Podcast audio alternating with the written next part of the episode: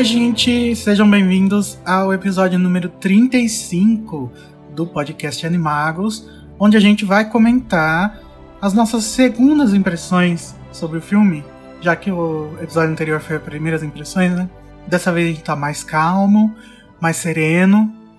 A gente tem uma básica organização na nossa conversa. Então a gente tentou falar o máximo que a gente conseguiu sobre o assunto deixando, é claro, o conteúdo pra gente falar depois, sendo que a gente já falou pouca coisa e ainda teve duas horas do episódio. Imagine se a gente tivesse falado sobre tudo que a gente queria falar, né? Participaram desse episódio pela primeira vez a Maria Carolina do canal Side Quest. Eles fizeram um review sobre o Crimes de Grindelwald que a gente gostou e daí a gente trouxe a Maria para conversar com a gente. Tem também a Larissa, que já tem a carteirinha Animagos honorária, do canal no YouTube Som Sereníssima. E tem também a Tamires, que participou de um pedacinho do episódio anterior, do canal Podflu. O retorno do Vinícius, que ficou um tempo ausente aí, mas agora voltou para falar sobre o filme. E, é claro, eu e o Renato, né?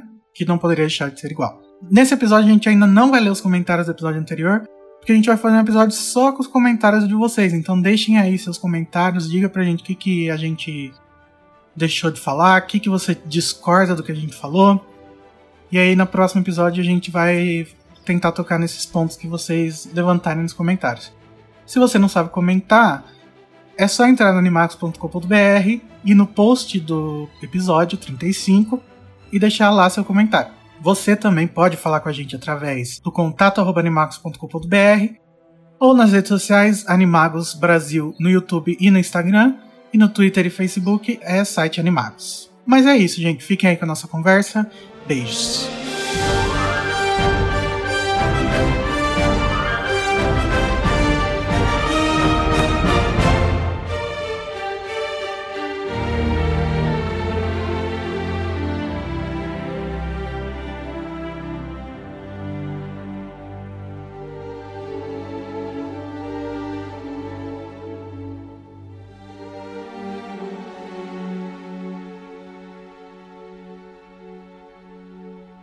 Então tá, gente, olha, vamos começar então com as convidadas. Como a gente já ouviu a opinião da Larissa, da Tamires, minha e do Renato, vamos começar com o Vinícius. Vinícius, o que você achou do filme, assim, no modo geral? Quando eu saí do, do cinema, eu achava que era um filme mais ou menos. E conforme eu fui pensando mais e mais nele, eu fui gostando menos dele. Achei um filme ruim. Acho que ele tem problemas de de ritmo, problemas de, de, de desenvolvimento. Os, os, principais pontos da história eu não gostei, ou porque eu achei estúpido, ou porque eu achei que não fazia sentido. É um filme ruim pra mim. Deus não. E você, Maria, o que você achou? Bom, eu saí da sala de cinema 100% indignada. eu tava muito, com muita expectativa pro filme, porque eu amei o primeiro, eu não esperava nada do primeiro e eu amei ele de paixão, assisti milhares de vezes. E eu tava esperando, esperando muito que essa fosse uma sequência que fizesse a jus a toda que foi o primeiro filme. E no começo fez. Eu me vi me divertindo verdadeiramente com o filme. E à medida que ele foi passando e que ele foi ficando cada vez mais confuso e cada vez colocando mais tramas que ele nunca amarrou e com um roteiro furado e com uma edição horrível e daí com aquele cliffhanger, eu não consegui gostar. Eu fiquei indignada. Eu chegaria bem perto de dizer que eu fiquei com muita, muita raiva. Mas então você diria que só até certo ponto ele é bom e, e, e que ponto seria esse? Que ponto seria esse? Eu acho que a partir do momento em que o Credence foge com a Nagini e o Newt se reencontra com a Tina, eu acho que ali o filme começa a decair. Hum. Pra mim ele é bom até quando aparece a marca do mundo bruxo. Daí pra frente é muito ruim. Ai, Vinícius, exagero. Eu tô mais aí pro lado do Vinícius. Vai, Renato, fala aí o que você pensou durante todos esses dias aí. Você, você não mudou de opinião sobre nada? Tá tudo perfeito pra você? Mudei de opinião, sim. É, eu não, não tô completamente estagnado, não. Mas, assim, a minha, é, minha, minha trajetória em relação a, ao que eu achei do filme é um pouco, tipo, contrária à da Maria. Eu, na verdade, sobre o primeiro filme, eu tinha muita expectativa. Meio que é um filme que eu não gostei tanto quanto eu achei que eu deveria ter gostado, sabe? Cheguei com muita, muita expectativa. E esse foi o contrário, justamente porque eu já conhecia, eu já tinha visto primeiro, eu não tava com expectativa nenhuma. E, claro, eu também tava com. É, tava passando por alguns outros problemas e tal, então não, eu não alimentei tanto a minha expectativa nas semanas anteriores ao, ao lançamento do, do segundo filme. Então, é, quando eu cheguei, eu fiquei impactado porque tinha muita coisa que eu não imaginava é, e a, eu gostei de por onde a, a história está seguindo. Sei. Então foi um pouco diferente mesmo. O que aconteceu nesse meio tempo? Eu fui percebendo alguns problemas, de fato. Já vi o filme três vezes, eu acho. Coragem. É, foi melhorando, mas também foi ficando mais aparente alguns. Me foram ficando mais aparentes alguns problemas, sabe? É, não acho que, que o filme tenha problema de ritmo, tanto assim. Eu acho que o primeiro tem mais problema de ritmo, para mim. É, e, de uma, e de modo geral, ele é bem melhor que o primeiro, na minha opinião. Nossa senhora. Ok. Uau! Assim, Então vai, bem, Tamires, fala aí. eu achei, eu achei um pouco. Pode falar, Tamires, dá sua Pode? opinião. Não, Uhum. vou, vou controlar aqui. Não, na verdade, né, justamente eu não achei bem melhor, não achei nada melhor, inclusive, mas eu, eu discordo de você sobre a questão do ritmo, eu acho que foi o que mais prejudicou a história como um todo, né? Mas o meu maior problema, na verdade, com o filme foi, acho que eu até comentei lá no, no, no podcast anterior, que foi a- o, o enredo. Eu não consegui entender com clareza qual era o começo, meio e o fim do filme. Sim, sim. E assim, a segunda vez que eu assisti, eu assisti duas vezes. A segunda vez eu acho que ficou mais claro pra mim esse enredo. Mas eu acho que um filme bom não tem que precisar de você ficar procurando qual que é o enredo dele, né? Com certeza. Então, tem que ser autoexplicativo. Sim, Tu não pode é ter autossuficiente. linha J.K. Rowling lá no Twitter explicar por que, que ela fez isso, isso, isso e aquilo. Tem que estar explicado quando tu vai ver o filme. Senão o filme não se sustenta nas duas pernas. Exato. Meu maior problema com ele é exatamente isso, é ele não se sustentar como um filme sozinho, assim. Se um dia eu não, nunca tiver ouvido falar de Harry Potter, falar, vou assistir esse filme aqui. Não sei se ele vai ser interessante, não sei se a Uhum. pessoa vai ter... Por mais que né, a gente saiba que é uma segunda parte, então é óbvio que quem vai pegar do nada não vai conseguir entender, mas... É, enfim, ele sozinho, ele não é... Não tem aquela carga de entretenimento que eu esperava que fosse ter. A minha sobrinha de 14 anos, a última vez que a gente viu ela, ela veio me dizer, nos perguntar sobre o que, que era o filme, porque ela e a amiga dela foram ver e ela não entendeu nada. E eu falei, ó, tamo é, uma amiga minha fez a mesma coisa. Ela também não é muito fã de Harry Potter e ela perguntou, falou assim pra mim: Ah, eu fiquei muito brava porque eu tinha que ter lido os livros pra entender. Eu falei: Não, porque eu, também, eu li os livros e não entendi nada também. Exatamente. Essa é a parte mais triste. Eu acho que. Mas sabe, é, assim, eu queria só comentar uma coisa. Eu não, não consigo entender o que é que é tão. Eu não quero ser, eu não quero parecer ignorante, assim, sabe? Uma pessoa muito chata. Mas eu não consigo entender o que é que é tão difícil de compreender na primeira vez que você vê o filme, sabe? Eu acho que é um filme muito explicadinho, muito mastigadinho. É, A primeira é, grande coisa só, que eu não entendi sabe? é quando o Grindelwald diz no fim que tudo aquilo era o plano dele desde o começo. Tudo aquilo que é exatamente. Eles estarem ali Não. naquele exato momento, a Leta Lestrange achar que o Credence era irmão dela, quando na verdade ele não é, sabe? O que que daquilo era, era, era o plano do Grindelwald? Mas porque ele- vocês não acham que é uma, uma questão Não, a que vai questão, ser pra é, explicar respondida? Assim, para explicar para mim do- da perspectiva de quem estava assistindo mesmo. Eu demorei muito tempo achando que o filme ia começar. sabe? Fiquei esperando o filme começar, assim, aquela coisa da, da quebra do, do lugar comum, aquela coisa de assim, vai começar então aqui.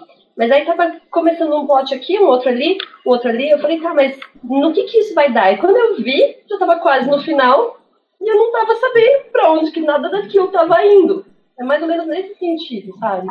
Uhum. Quando eu falo em problema de ritmo, em, no, no primeiro filme, eu consigo definir um começo, meio e fim. Eu consigo ver um desenvolvimento do ponto A pro ponto B. No segundo filme, pra mim, eu, eu sei que tem um começo, eu sei que tem um fim, mas aí todo, todo filme parece que tá, todo filme parece que tá no meio do filme. Todo filme, é, repente, é. todo filme é meio. É isso que as pessoas estão dando É. como desculpa, que é uma continuação que vai ter outros filmes depois disso, então ele não precisava ter começo, meio e fim. Porque ele era só um meio, mas aí ele parece inútil. Eu digo, se a gente for ver o primeiro filme e daí a gente for pular direto pro terceiro filme, a gente vai perder alguma coisa? Com certeza. Você não vai entender nada porque, porque todos eles estão juntos, sabe? Porque Tu acha que a gente não vai entender nada? Se, se eu terminar de ver o Animais Fantásticos onde eles habitam um e eu pular o dois, aí eu vou perder alguma coisa se eu pular o dois? O que, que eu vou perder? Ah, vai perder. Não, em, em termos de quantidade Tá? de informação, tem bastante. Inclusive, é uma, é uma overdose de informação, eu acho até. Pois é, mas qual- quais dessas informações são realmente úteis pra gente seguir a história? Que o, que o Dumbledore tem o pacto de sangue com o Grindelwald, o que pode ser resolvido com um, um- um pedacinho de exposição que nem a gente teve no segundo filme. A Leta Lestrange entrou no filme só pra morrer depois, sabe? Tipo, eu não sei o que que esse filme tem, tipo, de... que, que é... que não vai ser... que, que é... Ai, desculpa, eu esqueci a palavra. Que a gente precisa saber Relevante. pra gente. Que, que a gente precisa saber pra gente ah, entender os próximos filmes. eu acho que Eu concordo. Eu acho que, na verdade, eu pensei isso depois que eu assisti, que esse provavelmente era um filme que não existiria se fosse só três.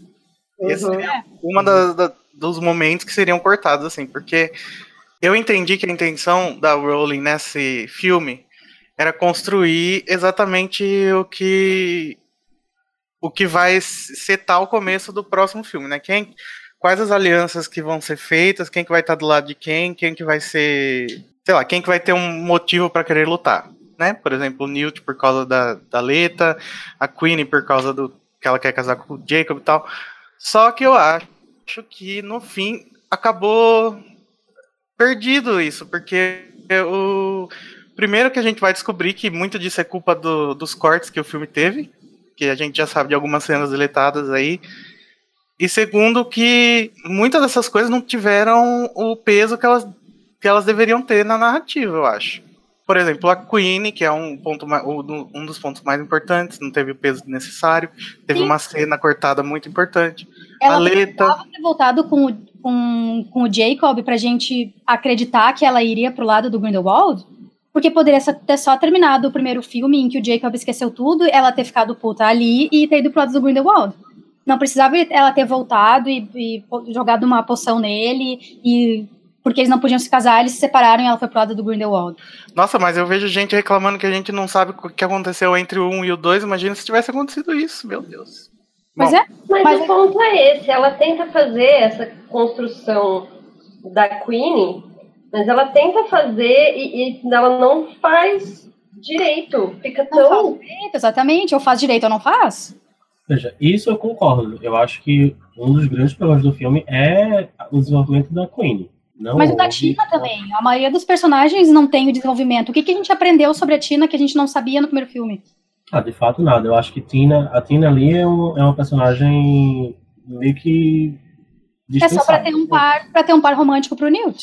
Mas eu acho que ao mesmo É, tempo, a gente aprendeu que a, a- tempo- Eu gente- tô sentindo falta de Larissa pistolando. Calma, deixa o Renato falar. Sorry. Não, peraí, que eu, só- queria falar que a gente aprendeu que a Tina tem um namorado que vai aparecer no terceiro filme, provavelmente, pra fazer um filminho pro, pro Newt. É, Só eu isso. acho, na verdade, que a gente precisa é, entender que é, foi um esforço narrativo grande da J.K. Rowling de colocar esses quatro personagens que não faziam sentido nenhum estarem juntos nesse segundo filme, sabe? Uhum. Agora, se foi bem feito, se foi mal feito, aí a gente tem que discutir, mas ela conseguiu, sabe? Aham. Então, assim, a Tina, por exemplo, é, ficou meio forçado, porque talvez a gente não entendeu o peso que, que, que ela tinha no primeiro filme com o Credence, sabe? Talvez tenha ficado um pouco leve demais. É, talvez, sabe? Agora eu acho que o Jacob precisava que, que tivesse com a, com a Queen pra ir junto com ela, pra, pra Londres e tal. É que ela só aparece na casa do Newt do nada. Ah, estou aqui. E aí, assim, eles estão juntos de novo. Mas, ô Larissa, fala aí a sua opinião. Vai, você tá quietinha? Eu tô quietinha. Então, depois eu vi o filme duas vezes, né? E aí depois eu li o roteiro. E aí o roteiro me fez entender coisas boas e coisas ruins, assim. Eu entendi que tem muita coisa que tá errada no filme, que eu não gostei no filme, que não é culpa do roteiro. E acho que a gente vai falar um pouco mais disso, né? Que você falou sobre as diferenças da, do roteiro pro filme. Mas eu também entendi que tem muita coisa que realmente tá ruim no filme porque a Rowling não soube desenvolver no roteiro. Mas E- acho ou então. Oi? Não, que a gente precisa lembrar também que esse roteiro é, ele é cortado, né? Ele, E ele é isso que eu ele ia é falar. cortado. Ou então foi cortado, né? Mas ao mesmo tempo tem umas coisas que me parece que o problema não é corte, sabe? Não é que faltou cena, é que tá mal explicado mesmo. E tá. Coisas que não deveriam estar ali, coisas que não tem por que acontecer, sabe? Personagens que não deveriam existir, personagens que é, deveriam existir não existem, sabe? Coisas que deveriam acontecer não acontecem. Então, assim, o filme pra mim, ele a primeira vez que eu assisti, eu achei muito ruim. A segunda vez, eu nem sei se foi muito ruim, não sei explicar. Eu só fiquei com muita, muita raiva. Eu fiquei muito frustrada. É, na segunda vez foi mais ou menos a mesma coisa. E depois de ler o roteiro, foi meio que um. É, isso aí, não dá pra salvar mesmo, não. Não vai, não vai melhorar, não. E aí eu É, é o simplesmente que tá tendo. que tudo bem. Não, não dá. Às vezes você não gosta e você tem que aceitar isso, né? Uhum. Bom, então, já que a gente tá tropeçando em cima disso várias vezes, primeiro eu queria fazer um disclaimer, assim, porque é claro que a gente pode sempre resolver um problema falando, ah, porque tinha alguma cena aí que foi cortada. Enfim, vamos só nos ater às cenas cortadas que a gente sabe, pri- primeiro, e outra, né? Pensar que a, a Rowling, ela tem o poder, apesar dela não ter apesar de, de existir a possibilidade dela não ter exercido esse poder, de falar pro Yates assim, não, não vai cortar isso. E não, e, e a Warner falar, ah, eu quero, por favor, mais pelúcios pra gente vender pelúcia. E ela fala, não, não quero. Mas ela não fez, né? Então, assim, eu não quero tirar toda a culpa dela, mas também não quero que, que fique parecendo que a culpa é sempre toda dela, né? Com certeza. Não. Não, eu não duvido nada o Warner ter chegado lá, ai, todo mundo gostou tanto da Queen e do Jacob, tu precisa trazer eles de volta, dá um jeito.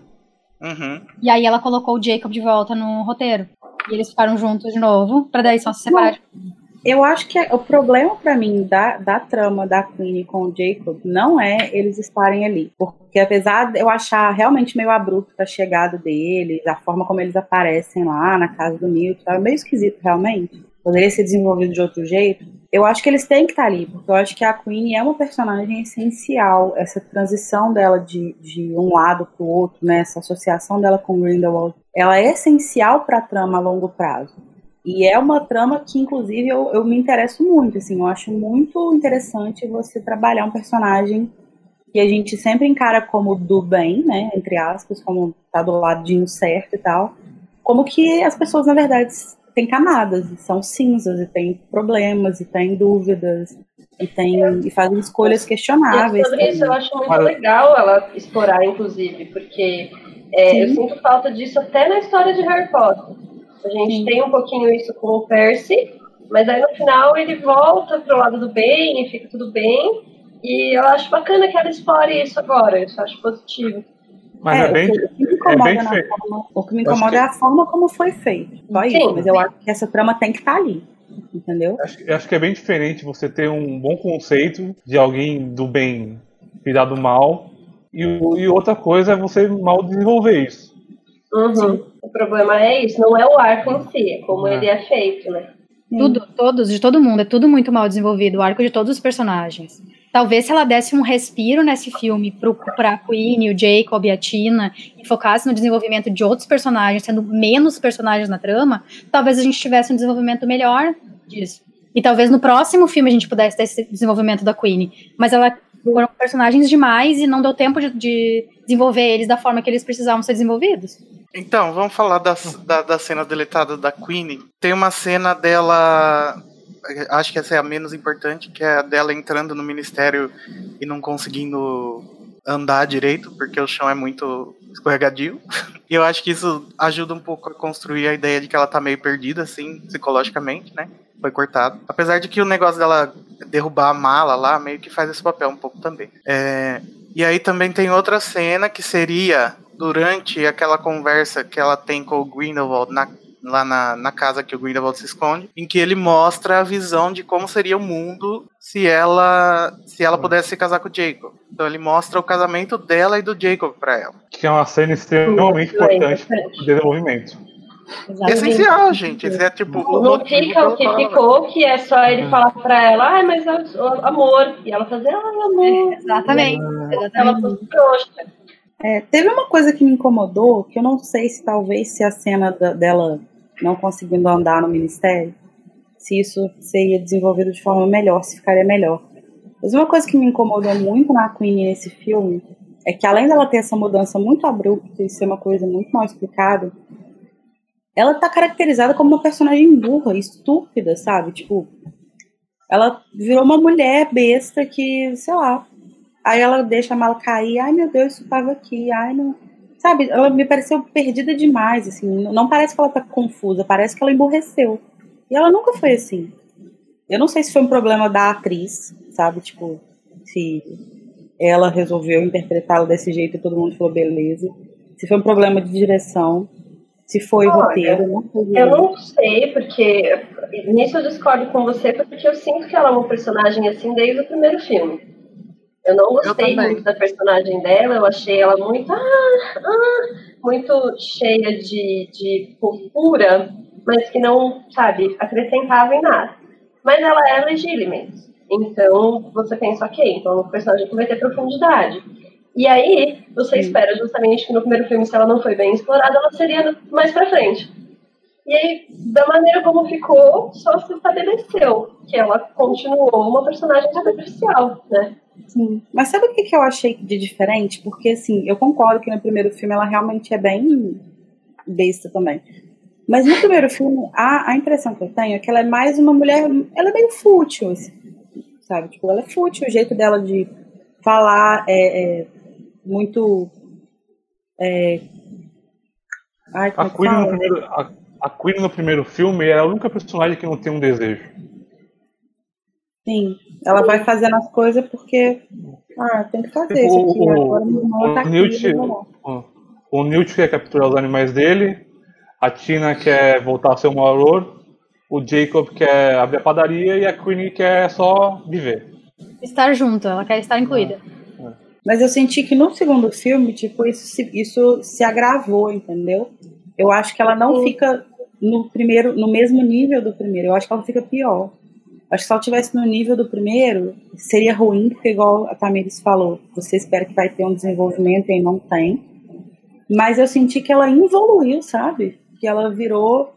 Que antes ela era só fútil e agora ela tá burra. E isso me incomodou demais, assim, porque cada vez que ela aparecia na tela, eu falava, gente, não acredito que eu vou ter que ver cinco minutos dessa mulher na minha frente, porque ela tá insuportável. Eu acho que a impressão que fica é essa, porque a gente só viu os momentos de, de futilidade dela mesmo. Porque esse momento que acho que faria com que a gente tivesse um pouco de empatia por ela, dela ver o casamento e dela uhum. não se encaixar uhum. no mundo parisiense, aí foi perdido, né?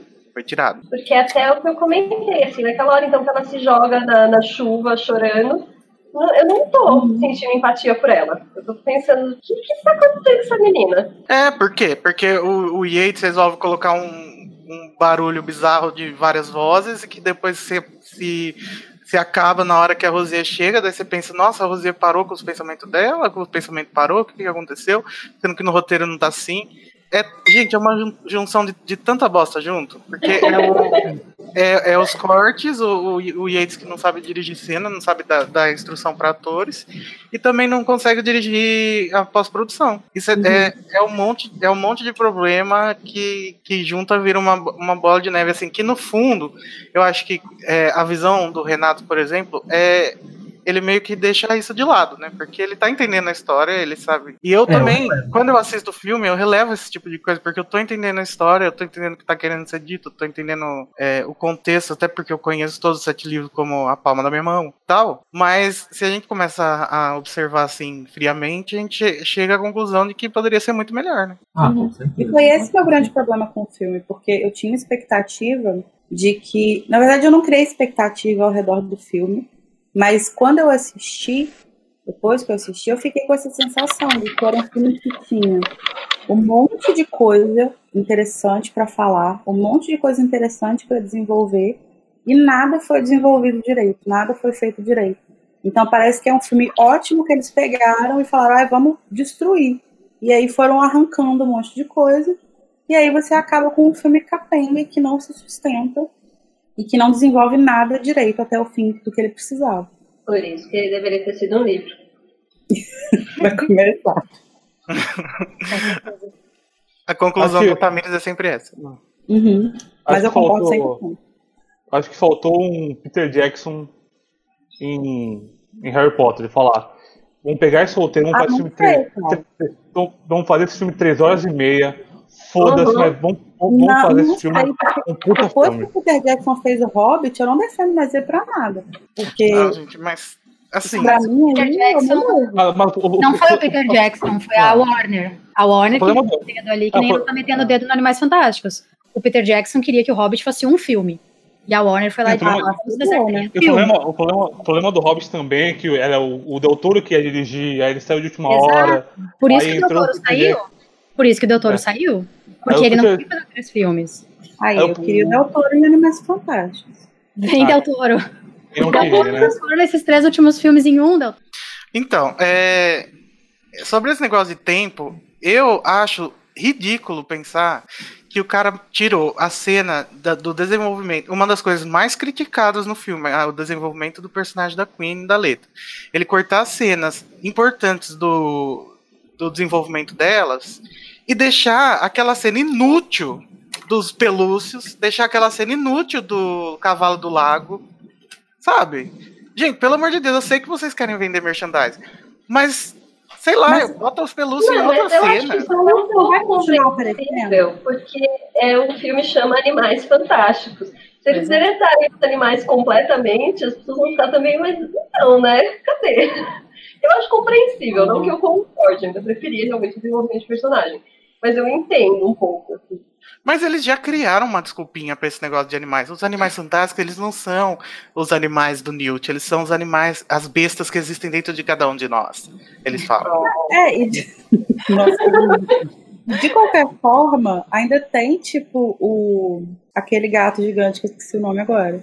Gente, tem um monte de bicho Não que, que fica no background. Não precisa botar cena com bicho. É, não precisa, você não precisa ficar inventando coisa. O pelúcio, ele vai fazer parte da história. Você não precisa colocar os filhotes de pelúcio, sabe? Que coisa desnecessária, gente. E essa cena é uma cena mais longa, né? Porque uma coisa que me incomoda muito, que é uma cena completamente desnecessária, mas eu- que é tipo um segundo é a barriga do Jacob roncando. Não. Eu nunca vou parar de reclamar disso, gente. Nunca. Eu vou reclamar todos os dias da minha vida dessa cena. Calma aí, na hora que nós é chegar nessa parte, você reclama. Pera, deixa eu falar. Eu tava lendo o roteiro e aí eu percebi que provavelmente o roteiro não tinha essa cena dos pelúcios e do, e do cavalo do lago. E que daí ao- chegou no final, a Warner falou assim: ah, bota uma cena aí com os pelúcios fofinhos e mais um bicho que tá faltando uns bichos. daí mandou pra J.K. Rowling é que eles vendem, né, depois. Harry Potter e os bichos. Eles vendem por preços exorbitantes no parque. Pois é. E, na Comic Con também, né? gente, me diga aí qual a diferença ia fazer pra esse filme se o Newt chegasse na casa dele e encontrasse a Queen e o Jacob lá e não tivesse a cena do pelúcio e do cavalo do lago. Nenhuma! Não ia Eu achei, que tinha, eu nenhuma. achei que ia ter um desenvolvimento da personagem que é a assistente dele. Eu Ah, achei sim. que Não, ela claramente foi fosse lá como nadada. amoroso ali. Não. Mais uma vez, a mania da Rowling de criar personagens e não funciona isso em cinema, gente. Se ela vai criar um personagem, esse personagem tem que continuar existindo, senão tira de lá, né? Tem que fazer alguma Ah. coisa na, na trama. Mas eu acho que a criação da personagem dela foi pra depois ela ser desenvolvida. Ah, bem, eu mas- concordo que, que no filme ela deveria ter um papel, sabe? E de fato ela não tem. Mas eu acho que se ela fosse introduzida no terceiro filme, tipo, a assistente do Newt só seria apresentada no terceiro filme, eu acho que seria uma coisa muito estranha. Ele deveria ser uma pessoa que tá com ele sempre, entende? Não, eu não acho, eu não vejo esse problema com ela, porque eu acho que eu acho que ela justifica como que o Newt pode viajar por tanto tempo assim e deixar a casa dele sozinho com os bichos lá, né? É. Mas eu acho que a cena foi ridícula, não, não, tem, não tem motivo nenhum pra ela existir no filme. Outro- Ela tá ela ocupando o espaço que, que outras cenas importantes podiam ter. Mas assim, E, e ela precisa acontece? ser apaixonada pelo Newt. Ah, gente, mas eu acho isso fofo, entendeu? Isso, Isso, whatever. ah, porque é o que eu falei, ela é cria tridimensionalidade, ela quer dar uma personalidade pra menina, um Aí a sentimento, personalidade alguma dela é coisa. assistente, Ela não vai ser uma figurante. Ela quer criar uma personagem que, por mais que seja figurante, a gente saiba que a Rowling pensou em tudo há 20 anos. E, e, assim, não adianta fazer isso se você vai só colocar a pessoa em uma cena como figurante. É, uma coisa que eu fiquei confuso foi por que, que existe, por que, que é, não é apenas a mala? Por que precisa ser a mala e o porão da casa dele, sabe? Porque tem muito animal fantástico, apesar de a gente não ver nenhum. Não, mas aí que tá, tipo, se a, se a mala meio que é infinita, se ele quiser. Ah, eu achei que a mala fosse um portal, pra, pra ser bem sincero, eu achei que, tipo, a mala, depois que a gente viu aquela cena do porão dele, eu comecei a per- me perguntar se a mala não era um portal pro, portão, pro porão dele. Mas não, ele tem a mala mais o porão. Talvez seria uma coisa meio errada colocar a mulher trabalhando direto na, dentro da mala dele. Né? Pois é. Tem que ter alguma lei trabalhando escravo. Bom, então tá, a gente, é, a gente tá seguindo o, o roteiro do filme sem querer, né? É, depois disso, o que acontece? Então, a gente vai pro, pro circo, né? Eu acho que já. Gente, uma coisa do circo que eu queria reclamar. A, a gente, a gente não vai falar como a cena do, do Grindelwald fugindo é uma bagunça. Ah, eu achei maravilhosa. Eu não entendi nada que aconteceu por causa daquela, daqueles corte frenético a lá Transformers. Ah, essa cena eu sinceramente gostei sim. Eu achei ela muito legal. Eu só não entendi que raio de feitiço que é aquele que eles fizeram. Quem era quem, como que era. Era poção polissuco, era feitiço de transformação de, de rosto. Se já era o, o, o do lado de fora, por que, que ele voltou pra dentro? Não, não, É, eu-. Eu achei assim, quando eu assisti a primeira vez, eu achei ótimo. Aí quando eu assisti a segunda, eu falei, gente, mas isso aqui é meio confuso. Aí quando eu li o, o roteiro, eu entendi, assim, entendi mais ou menos o que aconteceu. Eu acho que é uma boa cena de ação e acho que é uma ótima cena de abertura pro filme, assim, eu acho que ela te dá. Só que eu acho que o problema dela é que ela te engana, porque você assiste aquela cena e você pensa, nossa, esse filme vai ser muito bom. Ela te dá o clima do filme, e aí não era. Só que é, é brinco, é Acho que o zoação. problema é que não faz sentido, porque tem, você tem chave do portal, você tem podflow, você tem tantos meios de transporte, e aí você vai usar só vai, vai uma carruagem só pra, pra ter uma cena de ação. Não, Ah, mas isso é Aí uma eu acho que você já tá. Se a gente for reclamar de cada coisinha assim, não, esse podcast não vai acabar nunca, né? Porque É, você tá reclamando do universo aí, não só do filme. É, tem o universo inteiro tem escolhas questionáveis, né? Mas aí a Então, gente tem que começar a questionar por que que os alunos vão pra Hogwarts de trem, tá ligado? E Não de chave portal. Sim. Aperta lá uma coisa e pronto, vão. Siga uma coisa e vão. Seria mais rápido, mais fácil, sabe? Gente, esse mundo foi construído pra ser uma série de livros infantil juvenil, entendeu? Então a gente precisa primeiro ter isso em mente, né? As crianças não pensam nisso. E por mais que agora eles estejam pensando que são pessoas maiores que estão assistindo esses filmes, o universo é o mesmo, gente. E, eu- e a autora é a mesma também. Não, e eu acho que a cena tem outros problemas, assim, que são muito mais Aham. questionáveis do que a forma de transporte que eles estão escolhendo, assim, tá? Eu quero saber por, por que o Grindelwald tem um animal na sala dele? Por que, que deixaram de ter um animal na sala dele? Porque é importante a saúde mental das pessoas, cara. Você ter alguém ali com você. É importante manter É o Antônio. saudável. Eu amo o Antônio. não, é Antônio, saudade do Antônio. Então, mas o Antônio o foi muito mal explicado mesmo, né? foi matar o É, Antônio. foi mais explicado. Não, não faz sentido ele estar ali muito bem não. Não deu, não deu pra entender se tipo ele era parte do plano ou se ele se ele tipo ele era do Grindelwald, se, ele, se o Abernathy que tava que tinha levado ele lá, se ele porque não faz sentido ele ser do Grindelwald, porque né? o Grindelwald não gosta de bicho, não é? Esse é o, a moral da história no final. Eu acho que foi o Abernathy. Mas também acho confuso. Achei confuso, sim, que toda, toda a história do Antônio. Apesar de ter adorado ele. Mas ele é ótimo. Rest in peace, Antônio. tá vendo? Esse é um exemplo de botar um animal lá, aleatoriamente. Eu queria, que tivesse um, eu queria que tivesse um curta pro DVD mostrando o que acontece quando o Antônio é jogado pela janela. Tadinho. Esse- Vai aparecer esse- depois, da, depois dos esse- créditos, né? Ele, ele sobrevivendo, construindo uma família. Ele mostrando Hashtag Antônio vive Então, nos nossos corações. Eu não quero imaginar ele morrendo. Não, gente, não morre. Você joga uma lagartixa do alto, ela não, ela não morre. Enfim, ele vai, ele vai voltar. Ah. É porque ele é uma lagartixa, né, basicamente. Olha, é um chupacabra, né, gente? Assim, Gente, ó, eu não quero reclamar muito do chupacabra. pra dizer que são diferentes. Não quero reclamar muito do chupacabra, porque se a Rowling estiver ouvindo isso aqui, Rowling, pode botar mais bicho da América do Sul sim, tá? Graças. Ah, mas a gente pode um dia fazer um podcast só pra discutir os problemas da construção da Castelo Bruxo? Nossa, destruosa a construção de todas essas escolas. Acho que esse episódio já foi feito, mas a gente pode voltar nesse assunto. um. Ó, Eu concordo que, que a edição é bizarra. O David Yates não sabe mandar o editor fazer as coisas certas. Eu não sei se é o David Yates que é, inu- é incapaz de, de criar planos que combinem o, o, um plano, o plano 1 com o plano 2. Precisam combinar, gente. Você precisa estar olhando para um ponto e no próximo plano você está olhando para o mesmo ponto, senão você vai se perder. Eu não sei se é o Yates que não sabe fazer isso, ou se é o, o editor que está escolhendo o plano errado e o Yates está fazendo cocô na hora que estava editando essa cena. Não sei, sinceramente.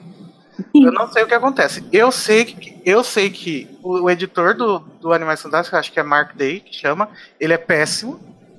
E no final desse filme a gente, eh, a gente pode comentar muitos problemas de edição que acontecem. Porque aquela cena do, de dentro do, do anfiteatro é um caos por causa disso. Você não consegue entender nada do que o Rowling escreveu no roteiro. O roteiro e, e o filme são, são coisas completamente diferentes naquela cena. E, enfim, acho que esse é o problema da, da cena inicial. Mas, mesmo assim, eu acho ela uma boa cena. Eu achei, principalmente no IMAX. Considerando o tanto que eu não gostei do filme todo, eu realmente gostei dessa cena. Assim, em, em parâmetro. É, mas falando do circo, outra, outra diferença do, do roteiro e do, e, do, e do filme, né? E é um exemplo do porquê que o.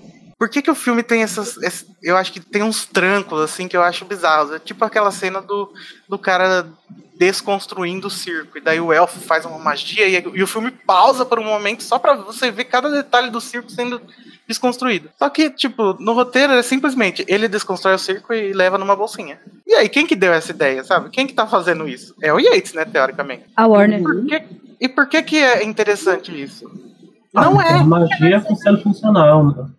Quando eu vi aquela cena do circo, eu pensei, ó, esse é o novo, o novo espaço que eles vão construir no parque do Harry Potter, na Universal. Isso foi a primeira coisa que veio na minha cabeça. Essa foi a- o motivo de, ter, de existir aquilo Faz ali. sentido. Faz sentido. Eu achei o circo uma decepção. Eu achei o muito circo o quê? decepcionante. Uma decepção. Ah, é total. Não, eu lembro É. que no primeiro podcast que eu participei do Animados, a grande notícia da semana era que tinha saído o negócio do circo.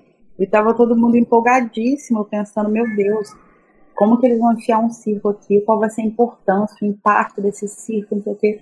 E a gente ficou pirando nisso, tipo, duas horas de gravação, praticamente. E aí é isso, tipo, Foi mais tempo de podcast do que de cena. Por que, que a gente tem um podcast que é um sucesso, tem mais de três horas de duração sobre Cursed Child, um negócio que todo mundo odeia, e eles não podem fazer um filme de três horas, gente? Me explica. É, eu aceito. Três horas, três horas e meia, tranquilamente. Se for pra melhorar, né? Agora, se for Não, pra botar mais bicho inútil. lá, né? Desde que as coisas sejam explicadas. Uhum. Se o filme tivesse três horas, não precisava ter feito cinco. Mas então, é por causa que eu achei que teve problema de desenvolvimento de enredo. Foi exatamente isso. Ok, a gente recebeu o anúncio que ia ter o circo. E aí o anúncio de que ia ter isso, ia ter aquilo, ia ter Nicolau Flamel, ia ter Nagini, ia ter Minerva. Aí você vai pensando, eu cheguei no cinema, na verdade, com uma expectativa de assim, eu quero saber como que ela vai amarrar tudo isso. Uhum. Porque eu não, não tô conseguindo entender como que isso vai ser amarrado. E eu não, não foi amarrado, né? Não foi bem amarrado. Foi Ainda não amarrou, né? Eu acho que Ainda tá... não, mas esse filme, este arco, normal. Eu achei esquisito. É, eu acho que a Nagini, de uma forma geral, tá, tá ali naquele filme. A Nagini, o Flamel. Mais nada. Não, o Flamel ainda consigo entender mais a importância dele, mas o Nagini é meio nada. Eu acho que isso não prepara Eu fiquei incomodado que o, o Flamel fala com a mulher no livro e ele some. Isso vai aparecer quando é conveniente aparecer. Ele tava andando até o lugar. Dando aquele jogo dele. Que ele tá. Eu, tem, uma, tem uma cena cortada que falaram que o, Flamel dá croissant pra todo mundo. Depois, Aham. quando, ele- quando eles voltam, deve, deve ter comprado croissant. Porque eu não sei o que se meteu. Comprar croissant pra pós-batalha. É. É importante você pensar na pós-balada, entendeu? Ô, Vinícius, importante. eu não, não sei, não tô entendendo. Que momento que é esse? Que Do croissant? É uma cena deletada. Não, do que ele tá falando que eles somem. Quando ele a Entre ele livro. falar com a mulher e ele aparecer no cemitério. É. Ah, mas Isso, não na achei isso no Sinceramente, não me incomoda, não. Eu acho que isso até é Mas um curso de cinema ok, né? Você, ele ser um elemento de surpresa. A gente esqueceu um pouco ele, e ele depois ele aparecer como um elemento. É verdade, nossa, ele tava caminho. Não sei se me incomoda, não. Acho que faria sentido se ele aparecesse pra ver a, o discurso. Mas é, tem, tem ele falando, ele tem todo o discurso, aí depois ele aparece. Não faz sentido pra mim. Ai, mas ele é bem velho, né? Ele demora. Ah, Enfim, falar tá é, é um, um, um milésimo de segundo você já tá lá. Por que demorou tanto? mas é que ele não consegue aparatar. Muita...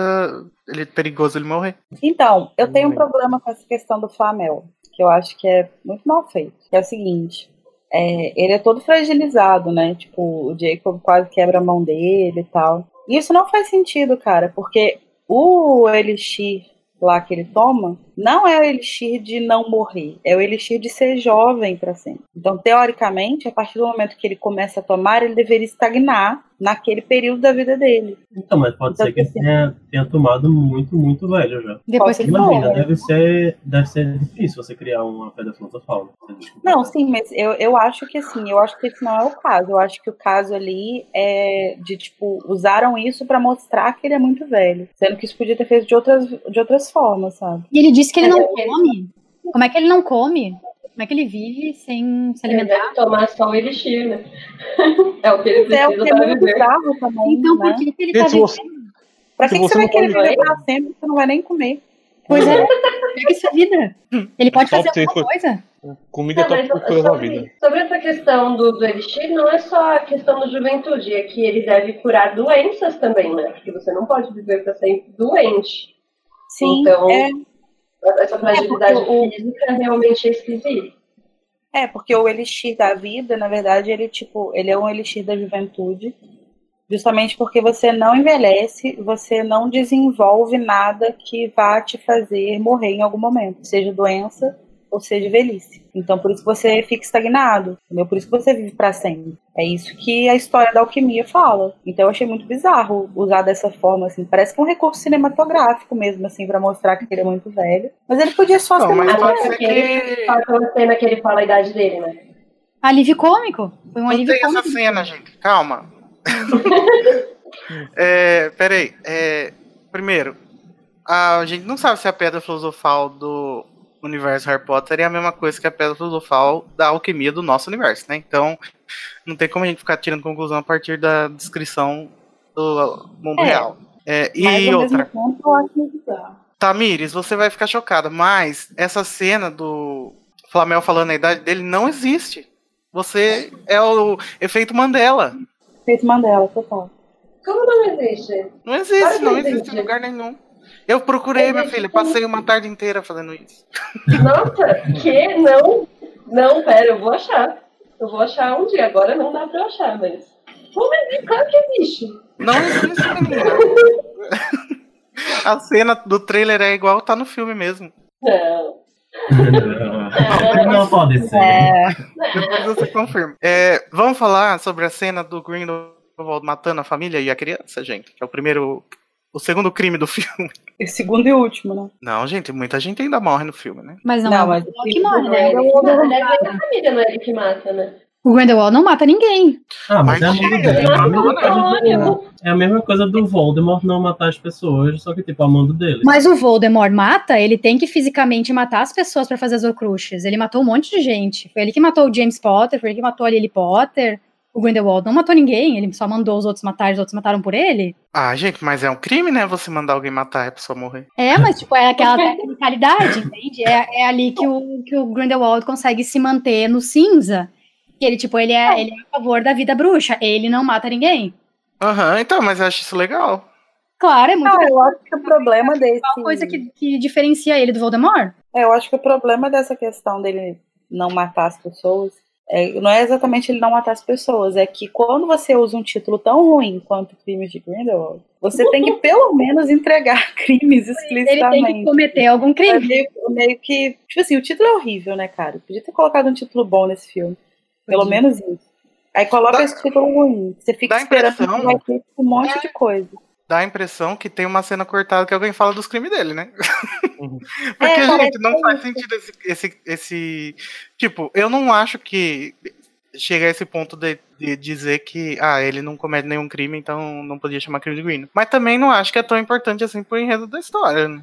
Sim, Parece então, é exatamente isso que é o que eu falo sobre a falta de concretude no enredo. Porque, sei lá, você, sei lá, ter uma, uma, um destino pra história teria dado um título melhor pra ela. Não tinha destino, era uma história intermediária. E o que, que é? É sobre o quê? Ah, é sobre o Grindelwald fazendo as cagadas lá. Não, mas Então, o que, que a Rowling faz no, no Harry Potter, né? Ela bota um nome que não tem nada a ver com o clímax do livro, é só pra, você- só pra te despistar. Uhum. Eu acho que um nome que faria sentido, assim, na história da Rowling seria tipo, ah, o, o herdeiro dos Lestrange, sei lá, alguma coisa assim. Alguma coisa assim, exatamente. Porque daí pelo menos a gente até teria uma noção de, É, porque de ela o que é a história.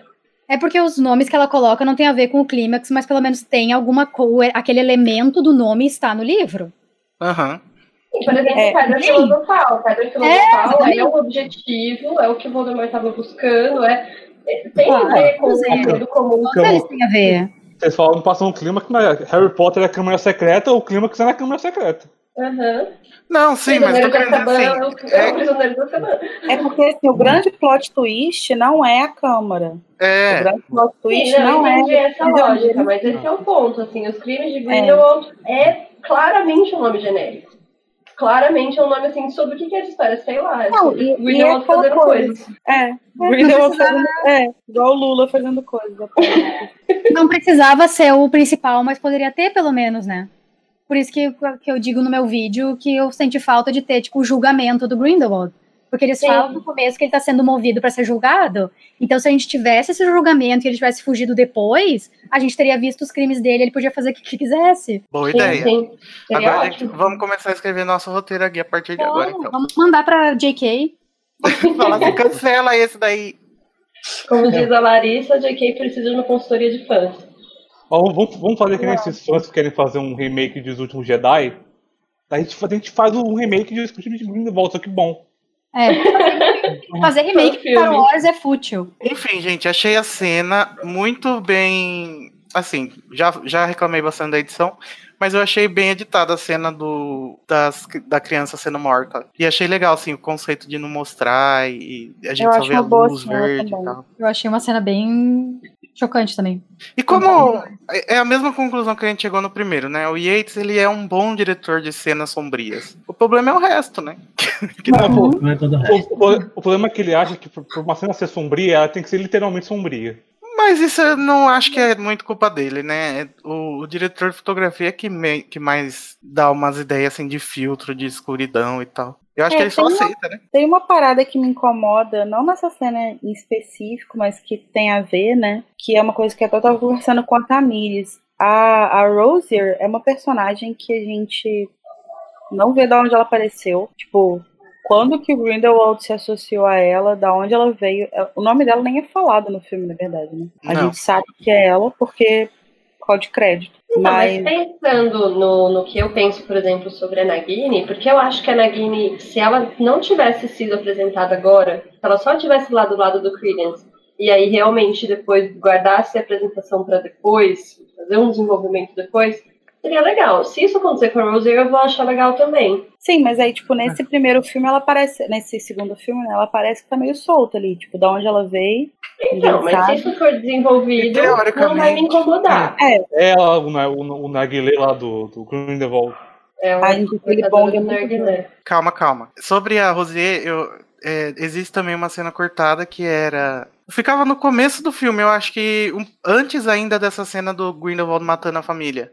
Que era uma cena meio que apresentando a Rosier, assim, tipo, mostrando ela in- investigando uma pessoa em Paris. Para o Hum. Grindelwald, né, no caso. entendi. Então, eu- uma coisa que eu acho muito engraçada, gente, é que todo problema que a gente encontra na estrutura do, do enredo, a gente encontra a resposta nas cenas deletadas. Não é possível. Isso é muito bizarro. É muito bizarro. Geralmente as cenas deletadas a gente pode jogar fora, foda-se, né? Não é. Não, Se foi deletada, deletada por um motivo. Não, isso é muito doido, porque você, você entende. é, aí, aí cai na impressão que eu tive quando eu vi o filme, que é que você tinha um filme que tinha tudo pra dar certo, tinha tudo ali, e que alguém despedaçou ele, sabe? Uhum. Porque Mas se não todas as despedaçado se fosse um livro. Não, gente, não precisa ser um livro. Lança o roteiro, o primeiro que a Rowling Então- escreveu. Inteiro. Favor. Não, ainda nem precisa ser o então, roteiro, mas o o roteiro final, que eles gravaram. Isso já seria legal. Ah, eu queria o, o filme reeditado, realmente. Assim, É, Não, ou então faz um filme com todas as cenas e deleta, deleta cenas que não são importantes. Porque tem um monte que tá lá no filme que não era importante. Que não precisava estar lá e tá lá. E as que são importantes não estão. Por quê? Porque não vende merchan. Exatamente. Sim, Exatamente. Exatamente. Ai, ai. sabe o que eu tô percebendo? É, é, eu tô concordando na maioria dos pontos de vocês. Maioria. Mas mesmo assim eu gosto do filme, sabe? Porque é, é o que o Igor tá falando. Eu consigo compreender o que a Cassina tava querendo passar, então pra mim tá bom, tá de boa, tá? Sabe? Mas eu, eu entendo o lado de vocês de que é, não é assim. E eu concordo, não é assim. Mas, emocionalmente falando, é um filme que me tocou. Eu gosto muito do filme também, gente. E assim, ele é um dos poucos filmes da série, assim, até mesmo o primeiro filme que eu gosto muito, muito do primeiro filme. Mas esse segundo filme, eu não, eu parece que eu- em nenhum momento eu- eu quero que ele acabe. Parece que em nenhum momento que que eu, eu quero levantar para fazer xixi, eu quero dar uma pausa, sei lá. Ele é muito, Exato. ele é muito Eletrizante. entretido. Como chama isso em português? Entertaining. Envolvente. Como é que chama em português? Entertain. É, É porque, a entertaining. gente, é porque a gente não quer sair desse mundo. Ela trouxe ele de Uhum. volta e a gente não quer sair Mas- dele. Mas É, eu acho que o primeiro coisa. tem um problema muito grande de, de ser um pouco maçante às vezes, sabe? Sim, isso é uma coisa que eu concordo com, com você, Renato. E eu discordo do Vinícius. Acho que é do Vinícius. O primeiro filme eu gosto muito dele. Inclusive, eu prefiro mil vezes do que o segundo. Mas com relação ao ritmo, ele me incomoda porque eu sinto que ele tem vários clímax. Toda hora acontece uma coisa, tipo assim, do meio pro final, a cada 10 minutos poderia ser o final do filme. E isso me incomoda, porque isso é, sabe, você parece que vai adiando o final do negócio. O meu problema com o segundo filme é que ele não tem nenhum clímax praticamente, ele vai só se estendendo, estendendo, estendendo. Então eu queria até que ele tivesse, tipo, mais 10 minutos, que se ele pudesse se fechar ali em mais 10 minutos, que fosse de, de alguma forma mais ou menos satisfatória, eu acho que ele melhoraria demais, porque a impressão que eu tenho é que ele foi cortado antes de, do que ele deveria ter sido, entendeu? Tá tudo pela metade. Eu não acho que o filme seja. Eu não acho que o primeiro filme seja maçante. Eu acho que eu consigo ver um momento de tensão até chegar onde chega. E eu prefiro um filme. um- eu prefiro um filme, entre aspas, maçante, mas que eu consiga ver um desenvolvimento claro, do que um filme que só coisas acontecem e tem o clima que acabou o filme. Não, Esse tudo é bem, eu sinceramente, eu não sei nem se eu entendi o clima, eu sei que a gente vai chegar lá. Mas, Eu mas sei por que. que, que o, o, o Grindelwald resolveu destruir Paris, cara? Eu acho o, o segundo filme parece que to, to- todo, toda, todo filme está no meio do filme, vai ter mais coisa e de repente eles estão no mausoléu e tem um clímax e o filme acabou. Uhum, não, eu concordo, só que eu acho assim, eu, eu também acho, eu também prefiro um filme que parece ser maçante, mas que a história faz sentido, que ele é brilhante, ele não tem nada errado. Também prefiro do que um filme que tem um mundo de inconsistência e que seja é, entertaining de assistir. Divertido. Mas eu tô falando aqui sobre o que, sobre o que eu sinto assistindo o filme, entendeu? Basicamente, assim, é, o que é visceral para mim quando eu tô assistindo o filme. Agora, a, falando de análise e tal, daí sim a gente entra nos problemas. Eu, e eu acho que como o Renato ele não é nem, ele não é dessa área e as análises que ele faz ele consegue separar bem da, da, da, da experiência visceral que ele tem com o filme, ele tem esse, essa visão de, de ser bom. E eu compartilho isso um pouco, só que eu acho que fica, eu acho que as pessoas que estão, ai meu Deus, completamente contra esse filme, não entendem esse sentimento das pessoas que gostaram, tá? Eu acho que é meio de cada um, né? Porque eu, pessoalmente, consigo separar o Vinícius fã do Vinícius espectador. Eu, eu, eu não gosto Nossa, de tudo de Harry Potter. Eu não gosto de tudo de Harry Potter só porque eu sou obrigado a gostar porque tem Harry Potter no. Mas eu, é eu, assim, vejo, tipo, eu vejo no mim... Twitter. Eu vejo no Twitter lá a reação das pessoas. Parece que elas gostaram porque é o mundo bruxo e tem o Dumbledore blá blá blá blá blá. E, tipo, pra mim isso não, não funciona, só isso funciona. Mas não é por isso, calma. Tipo, criança amaldiçoada tá aí pra provar eu, isso. Tipo, não tem nada a ver. Que é só por isso, eu dizendo que parece ser, aparenta ser por isso. Não, mas não é. Eu gostei do filme porque eu curti a forma como a história está indo, tá, tá, tá se movimentando. É, e, eu, e me deu muita expectativa para os próximos, sabe? Então por isso que eu gostei do filme. O primeiro, quando acabou o primeiro, eu fiquei, é, legal, tipo, mas eu ainda tô meio desconfortável com os novos personagens, porque eu não, não achei que sabe? Teve uma grande. Eu não, não senti uma grande conexão. Nesse segundo, não, eu senti uma grande conexão com, com alguns personagens. Claro que outros ainda não, mas alguns personagens sim, eu senti muita conexão e me deu muita vontade de, de continuar. O que não acontece nem um pouco, por exemplo, com Criança Amaldiçoada. Mas eu acho que também se aplica aí a ideia de que você também você teve acesso ao filme, né? Enquanto que Criança Amaldiçoada você só teve acesso ao roteiro. Então... Ah, não sei. Eu sinceramente não sei se iria mudar minha opinião sobre a história, não. Mas. Quem gostou? Claro, quem, quem viu a... que... quem viu a peça gostou, né? Quem leu a história. Então, é que assim, eu acho que o, o roteiro de, do Crime de Green não, não é ruim. Principalmente levando em consideração o que a gente sabe que foi cortado. Se, com as coisas que foram cortadas, ele é melhor ainda. Mas eu ainda acho que ele não é ruim.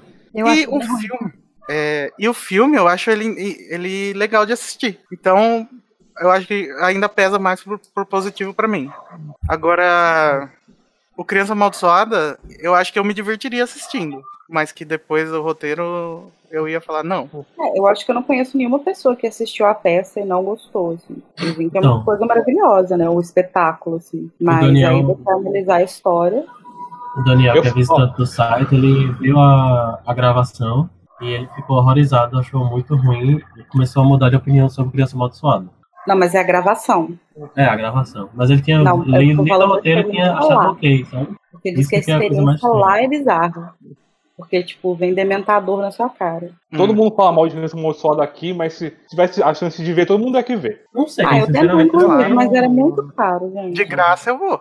Eu, sinceramente, não sei se eu, se eu faria tanta questão assim, não. Sinceramente, assim. Ah, eu claro que eu procuraria isso, saber, eu sabe? Caríssimos. Ai, Renato, Renato. Oi. Eu tô falando seríssimo, tipo, eu não sei se eu faria tanta questão assim, não. Tipo, tô numa cidade que tá passando, não sei se seria a minha prioridade, tipo, as minhas, minhas cinco primeiras coisas que eu preciso fazer, sabe? Sinceramente, não sei. Acho que não. Renato. Mas Nem é, fosse de graça. Ah, claro, de graça tudo, né? Você vê o, o, Original Broadway Cast, tu não ia lá ver? Sinceramente. Tipo, claro. É, ia ver pelo Sam Eu tenho algum interesse, mas muito assim não. Então tá. Vamos falar de umas coisas positivas. é verdade, a gente não falou dos pontos positivos. Então vamos falar do Dumbledore. Ah, eu ia sugerir mesmo falar dele. Maravilhoso. Acho que esse é o ponto alto. Então, vamos começar pela bunda. Não, eu tô brincando. Eu não sei se eu tenho um crush no Dumbledore. Você tem um crush no Dumbledore, Fran? Claro que eu tenho, gente. Olha aquele Jude Law, pelo amor de Deus. É meio difícil não ter. Concordo, então, mas vamos falar do, da atuação. é. Eu só confessando meu crush inicialmente, depois a gente fala de coisa útil. Então, a minha opinião sobre, sobre o Dumbledore é a seguinte. Inicialmente, eu tinha muito preconceito com a forma como ele estava, assim, antes de ver o filme, né? É, vendo os trailers e tal, as fotos que estavam sendo divulgadas, por causa daquela questão de como ele se caracteriza e tal, que é bem diferente do que aparentemente o Dumbledore era nessa época porque a gente deduz que ele era, né? E aí, assim, eu acho que a gente já, já pode ter aceitado o fato de que, na verdade, isso era uma dedução nossa, Mas mesmo que não seja, mesmo que seja uma descaracterização do personagem, eu acho que isso não atrapalha o personagem. Da forma como eu acho, por exemplo, que o, a caracterização do Grindelwald é, atrapalha ele para mim. Pra então mim, eu acho que essa, Uhum. essa descaracterização do Dumbledore não me incomoda mais. Eu acho que ele ficou lindo, ficou maravilhoso. Ficou um Dumbledore jovem excelente, assim. E o Jude Law, ele tá sensacional. Ele calou minha boca. Porque eu tava reclamando dele e ele calou minha boca. Fiquei muito feliz. Eu achei que ele tá um- um- bem equilibrado, assim, o Dumbledore do livro, um pouquinho das coisas do Dumbledore do filme. Sim. que tá, tá, tá satisfatório. Uma coisa que eu achei bizarra, e eu não sei se eu tô projetando, talvez eu esteja, mas é que eu senti que ele consegue reproduzir as expressões faciais do Michael Gambon em alguns Isso, momentos. Tipo, ele, ele sorri do jeito que o Michael Gambon sorri. Acho uma piscadinha de olho, né? Uhum. Legal. Mas ainda assim, eu acho que ele é o melhor Dumbledore que a gente já teve até agora. Com certeza. Richard Harris, pra mim, é o número um do meu coração, pra sempre. Ah, eu não. gosto muito, mas agora ele tá em segundo. É, eu tenho um problema com o Dumbledore do, do Richard Harris, porque é o seguinte, eu acho que. Na verdade, assim, não é um problema com ele em si, porque eu acho que ele estava só fazendo o trabalho dele. Mas eu acho que ele não combina com o Dumbledore dos livros seguintes. Tipo, ele é, ele é muito sério e velho, acabado, pra ser quem ele é. Eu não consigo imaginar o Richard Harris du- duelando com Voldemort, por exemplo. Ah, não, ele não ia estar. Por isso que ele não, tá, não tava vivo pra fazer isso. Pois é. Então isso é uma coisa que me incomoda um pouco nele, assim. Tipo, eu acho ele excelente pros dois primeiros filmes, mas eu não conseguiria ver eles nos, ele nos outros, entendeu? Uhum. Talvez, mas eu ainda bah, é muito nostálgico, ainda tenho muito, tipo. É aquilo que a gente tava É. falando sobre a, a nosso apego sentimental. E, tipo, o apego sentimental ao Richard Harris é muito grande. Sim. Concordo plenamente. Mas eu acho que, acho que você tá esquecendo também que até quando começaram a filmar os filmes, não tinha. A gente não tinha chegado até o Ordem da Fênix, sabe? Se, se a, gente, se a gente tivesse chegado até o Ordem. Se a gente tivesse chegado até o Ordem da Fênix e a gente visse outro Dumbledore, eles poderiam escalar outro ator, um ator mais. Enérgico. É, enérgico. Até, a- até, o, até lá a gente, a gente tinha o mesmo Dumbledore velhinho, o Dumbledore simpático. Gente, mas sinceramente eu acho que não, não é muito o ator que me incomoda, eu acho que é mais a caracterização. Sim, Porque- o problema pra mim não é o Richard Harris em si, porque igual eu falei, eu acho que ele tava fazendo o trabalho dele. Eu acho que o problema é a forma como ele foi colocado no filme, assim. Tipo, Não, Eu- mas não só isso. É, é- eu acho que eles, eles poderiam ter continuado com a mesma é, caracterização, tipo, do, do visual dele mesmo, gente. Barbas Uhum. brancas e roupas extravagantes. Não um trapo que, que o Michael Gable usa.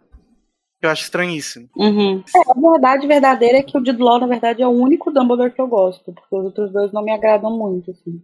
Eu gosto um pouco do Richard Harris por essa questão nostálgica, mas o Michael Gambon eu não gosto. O, do- o Jude Law o Eu gosto realmente do. Richard Harris exatamente por uma questão nostálgica, porque eu lembro de, né, como eu tinha lido os livros quando eu fui ver o filme, muito poucos personagens estavam caracterizados como eu imaginei lendo o livro. E ele estava, ele era exatamente o que eu tinha imaginado. Então eu fiquei tipo, ah, eu adoro. Então eu gosto muito dele sim. É, gente, que mais? Ô, Maria, que mais você acha positivo? Uma parte que eu gostei muito foi do desenvolvimento da entre o Teseu e o Newt. Porque eu achei que fosse ser uma, um relacionamento clichê, sabe? Tipo, meu irmão mais velho, ele é um bully que roubou minha namorada e a gente se dá mal. E no fim, ele se importava muito mais com o Newt do que a gente imaginava. E eu quero ver nos próximos filmes um desenvolvimento maior, eles juntos contra o Grindelwald. Eu não sei pra onde é que eles vão levar isso agora, mas foi uma, um dos desenvolvimentos que eu gostei no filme. Aham. Eu gosto também da, do jeito que eles se tratam um com o outro, assim, mas não sei se teve muito desenvolvimento, assim. É, eu não vou nem opinar essa parte, deixar ela como positiva, porque eu também não achei ela muito positiva, não. É, mas eu gosto É. muito do Teseu, assim, eu, eu acho que eu acho que o, o positivo dessa relação dos dois é que me parece que vai ser uma coisa é, desenvolvida nos próximos filmes, assim, mesmo que eu não tenha gostado muito nesse, eu acho que é algo que vai ser bem trabalhado. Eu, eu achei que ele não é um personagem unidimensional, sabe? Não é, ele, ele como personagem, ele me parece muito interessante. Pois é. O fato dele ser todo é, contra o, o que o Travers fala, né? O, o chefe dele, teoricamente. E tipo, o cara fala, ah, mata todo mundo. E ele chega lá e fala, gente, não, nem levanta a varinha. Eu acho legal mostrar que ele, ele tem Ele potencial pra ser um líder ali, né? E ele confia no Newt, e o Dumbledore confia nele, e ele confia no Dumbledore. Uhum. Eu acho que essa é a, a parte mais interessante, que, tipo, ele confia no Dumbledore e o Dumbledore confia nele. Já nos diz que ele é o mais do que a gente imaginava que ele fosse no primeiro filme. Porque no filme dá a entender só que, tipo, ah, é meu irmão, eu não quero falar sobre isso. Sabe? Tipo, Eu, eu já achei que o personagem do Teseu faltou muito, sabe? Muito de apresentação mesmo. Eu tava esperando que, que ele aparecesse no flashback de Hogwarts, sabe? Uhum. É, mas não, tipo, não teve nada, nada, nada, nada disso. E eu acho que faltou, porque eles provavelmente tava, ele tava ali, né, em, em Hogwarts na época. Uhum. Então, eu acho que faltou mesmo, assim. Mas espero que nos próximos filmes tenha algum, algum flashback do tipo. Porque me parece que flashback em Hogwarts sempre vai ter, né?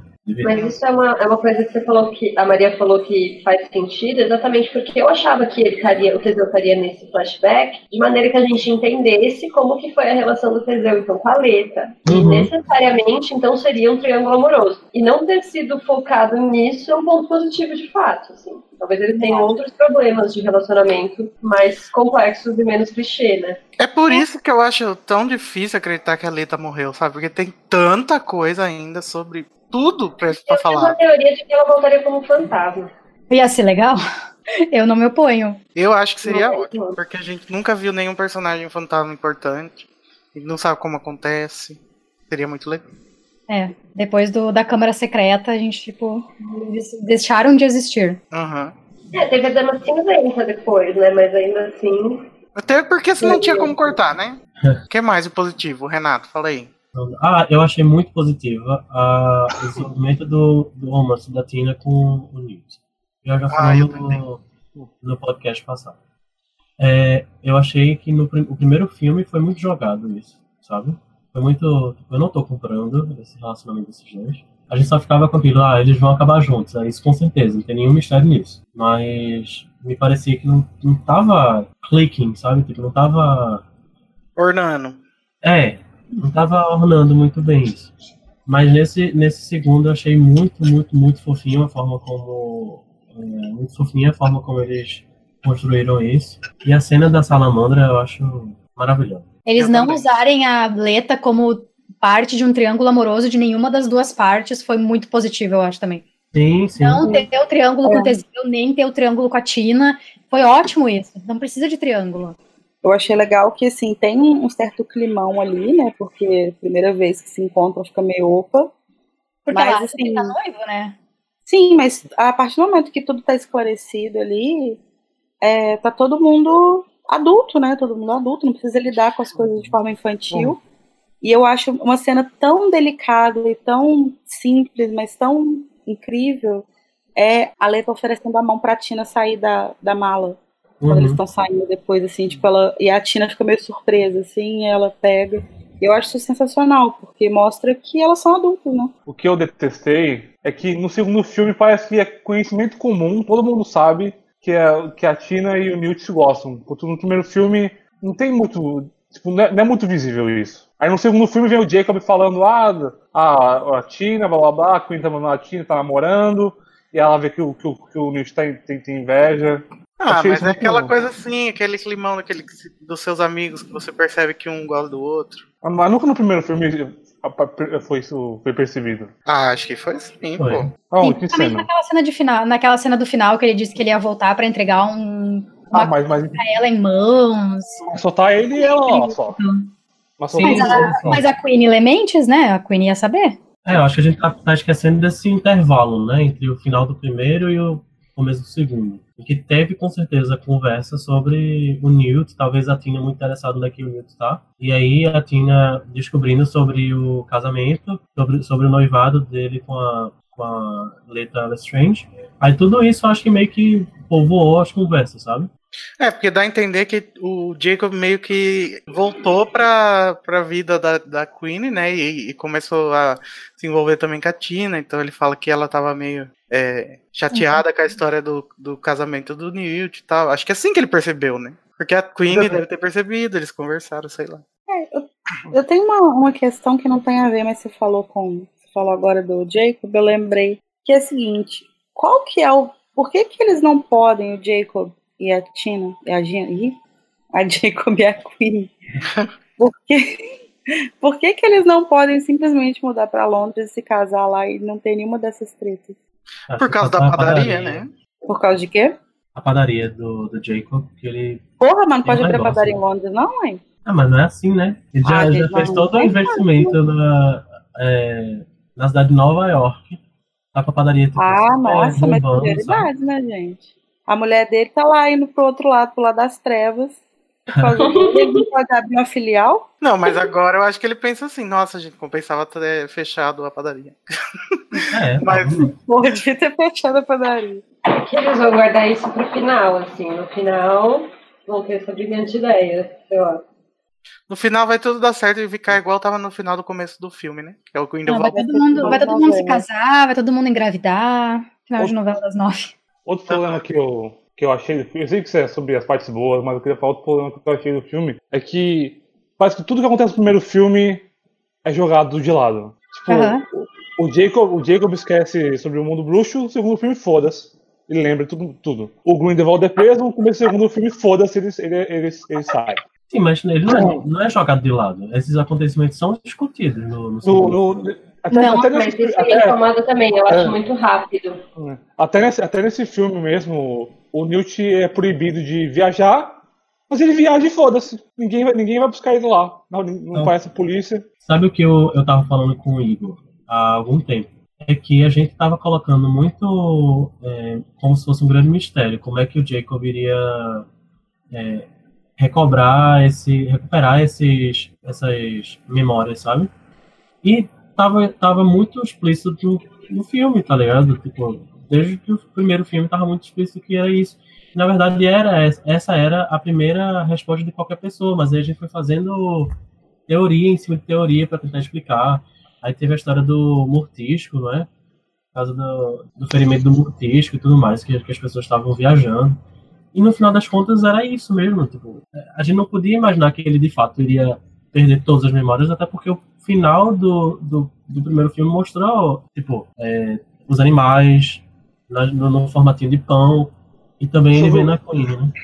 Acho que, mas o problema é que no primeiro filme, o fato de ele perder a memória é, tipo, é uma cena muito importante, emocionalmente. É, ela quer enganar a gente, né? É, Eu não, eu- pra mim, eu não, eu não, eu não gosto disso. Acho que você, você- pega o desenvolvimento do primeiro filme e você joga de lado. Você, sabe aquela cena dele na chuva, blá blá blá? Foda-se. Não pra nada. Não, mas acho que isso foi jogado de lado já no, no final do primeiro filme. É, exatamente. Foi nesse não. E, só que assim, eu entendo o que você tá falando, Vinícius, que tipo, parece que não tem consequência nenhuma o, é, o tipo Newt ter destruído Nova York. E daí, quando vai parecer que tem uma consequência, que é ele ser proibido de viajar, ele arranja outro jeito de viajar. E daí ninguém liga que ele foi viajar. Uhum. Eu acho que realmente, é, até o marketing do filme falou assim: ah, meu Deus, o Newt foi proibido de viajar. E agora? E aí, isso não, não, não causa nenhum problema pra narrativa? Nenhum. Então a Uhum. gente joga fora esse, esse fato, né, dele ter sido proibido de viajar. Ah, mas ao menos, né? Eu acho que tem todo. que é- A impressão que dá é que o filme ele é feito para fãs, é para quem está acompanhando essa história e já fez esses milhões de teorias e já sabe disso. Mas tem pessoas que estão simplesmente vendo o filme e estão esperando essas pontas serem resolvidas, Gente, né? mas sabe o que eu acho? Que esse filme não é feito nem pra fã e nem pra, nem pra não fã. Esse, esse Ele é filme é feito ninguém. É, é feito pra Não, Warner. mas não quer dizer que é Só legal. o Warner que gostou. Ah, Aquela. Sem falar, sem falar que ele é proibido de viajar depois de ter capturado o bruxo mais poderoso das trevas da atualidade. Que faz, não, faz o menor sentido. É, e tem umas coisas assim, eu tava vendo, acho que foi um vídeo que a Tamires me mandou de um cara inglês é, falando que é umas coisas muito bizarras, por exemplo, o Ministério da Magia não tem uma proteção contra as pessoas entrando com poção polissuco? Sabe, que, que putaria que é esse negócio, sabe? Tipo, tudo pode acontecer dentro do Ministério da Magia. Por que, que aquela mulher deixa eles entrarem na sala de arquivo, sendo que claramente ela sabe que eles não são quem eles estão falando que eles são? É só pra ela poder exibir os gatos dela, sabe? Tipo, nada faz sentido, não tem medida de segurança nenhuma de verdade naqueles lugares.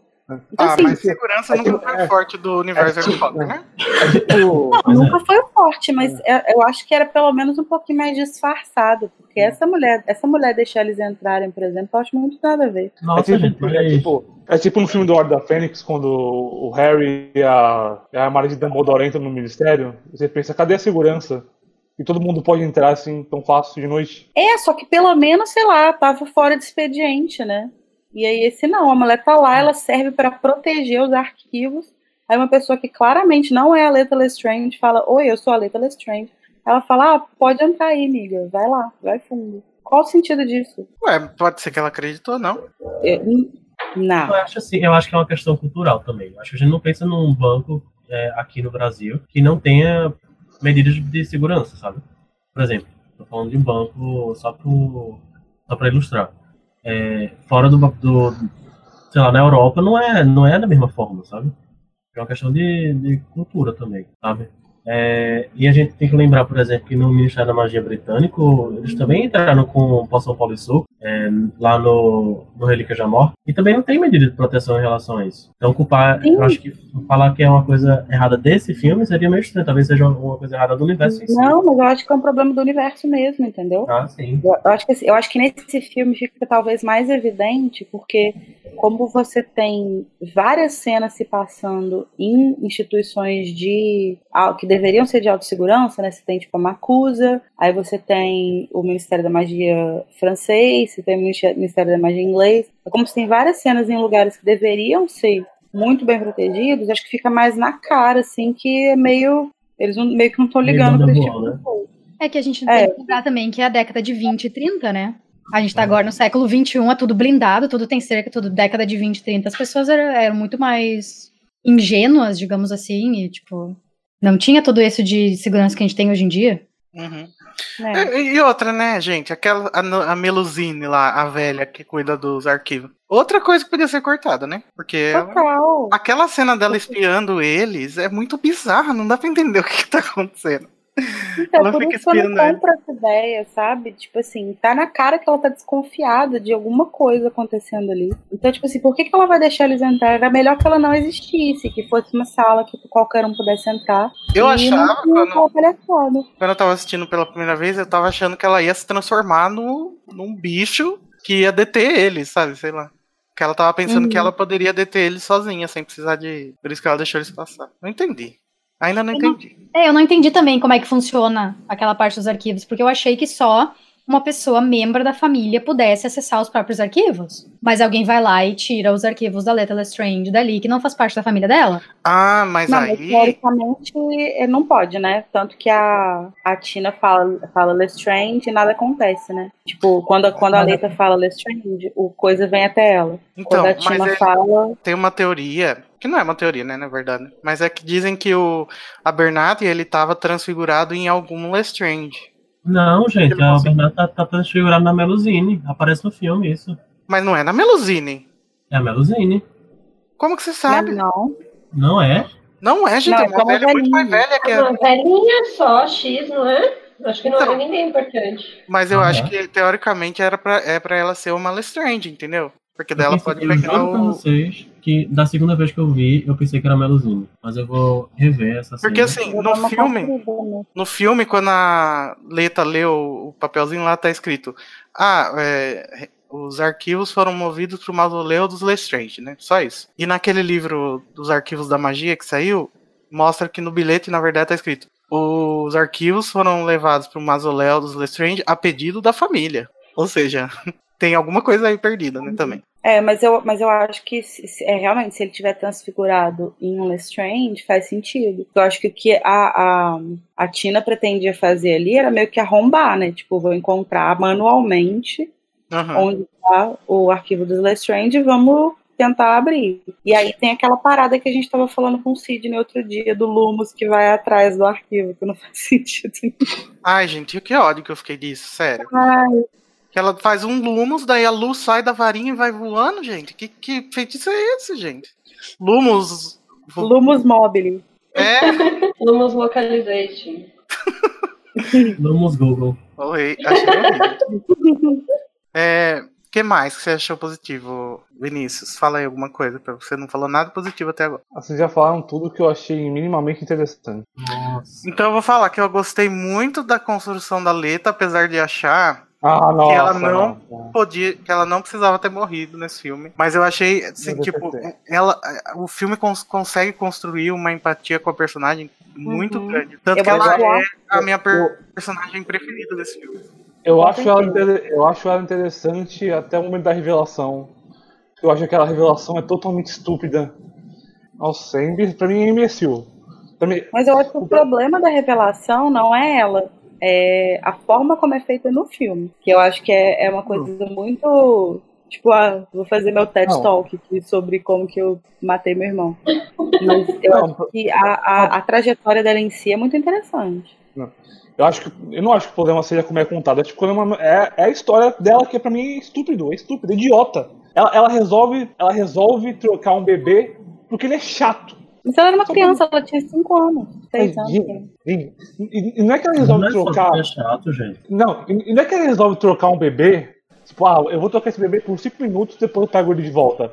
Ela troca o bebê durante um naufrágio de um navio. O navio está afundando, ela dá o bebê para outra pessoa, tem um bebê na frente do quarto dela com a mesma roupa, ela pega esse bebê. Nossa, é estúpido, é estúpido. E é muita coincidência que o, o bebê em frente do quarto dela vai ser o meio irmão do Dumbledore. Não, mas é aí, muito- o- mas aí a culpa não é dela. Aí Aí a culpa é da Rowling que inventou essa história toda. Mas é- eu acho Calma, a gente não sabe se é coincidência, se é, ma- se é escrita ruim, porque a gente não sabe que barco era esse, que co- condições eram Não, essas. Acho sim, que a gente não. vai descobrir, né? Isso, na verdade, nem é um problema pra mim. Eu só acho que, assim, se isso for um problema, isso não é um problema da história da letra em si. Não é um problema da personagem em si. Eu acho que você pensar, se a gente pensar que o. o- E aí a gente vai entrar depois na ideia das datas, que tá meio confusa, mas, assim, o naufrágio acontece em 1901. A letra nasceu em 1907. Então, naquele filme, naquele filme ela tinha, na verdade, tipo, quatro anos. E você esperar algum tipo de maturidade e responsabilidade com um bebê insuportável de uma criança de quatro anos, de Que uma ela- criança que Ah, nem Larissa, Larissa, Eu acho que eu entendo o que a Larissa. gente está falando, que é um tipo de motivação Oi. não forte o suficiente. Larissa. Ele não acha que o arco é isso? o, o único propósito daquela viagem era se livrar do bebê. Sabe o que ela precisava ter feito pra se livrar do bebê? Esperado. Mas ela, mas ela era uma isso. criança, quatro anos. E, a- e eu acho que ela tem. A gente tem que levar em conta também o fato de que ela era uma criança que cresceu. Já naquela época, ela já Não. tinha noção de dela. E o pai Mas- amava e queria proteger o filho. justamente já Então, ia então. trocar os bebês, não fazia diferença, certo? Já ia se livrar do bebê mesmo. A diferença se é esse ou aquele ali. Tá de boas. É, e- e- eu, eu acho que seria, tipo. Po- Pode até ser meio piegas, mas eu acho que seria. Seria um, um plot melhor se ela tivesse trocado o bebê, porque ela, ela sabia que ela não era amada pelo pai, e o pai amava esse bebê e ela queria se vingar. Acho que isso seria muito melhor do que ela ter trocado o bebê. Mas, gente, do- ela, ela é uma criança, ela não sabe disso.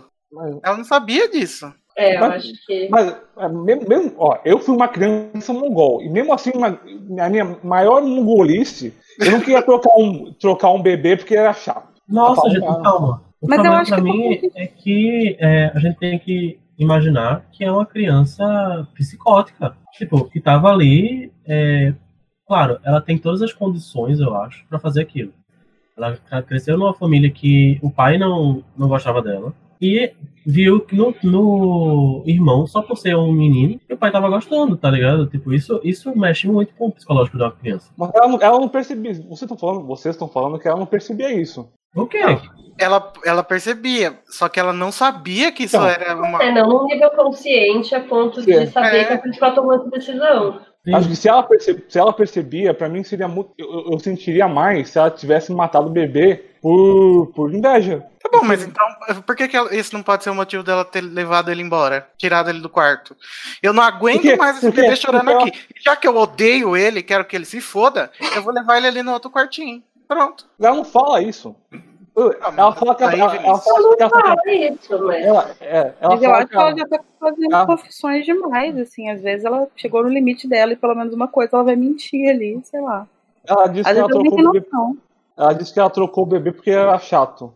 Mas não faz diferença, porque a, a viagem, o propósito da viagem era, era se livrar do bebê, sabe? Mas quem disse que ela sabia disso? Ela tava ali só porque era, era conveniente ela tá junto com a irmã levando o bebê. Ela não tava é, sendo cúmplice do pai dela, que tá querendo levar a Lena embora. Ela tava ali sendo carregada pela, pela Inclusive, irmã. ela devia estar meio puta de, nossa, tem que viajar no mar. É, Nossa, eu ia estar possessa.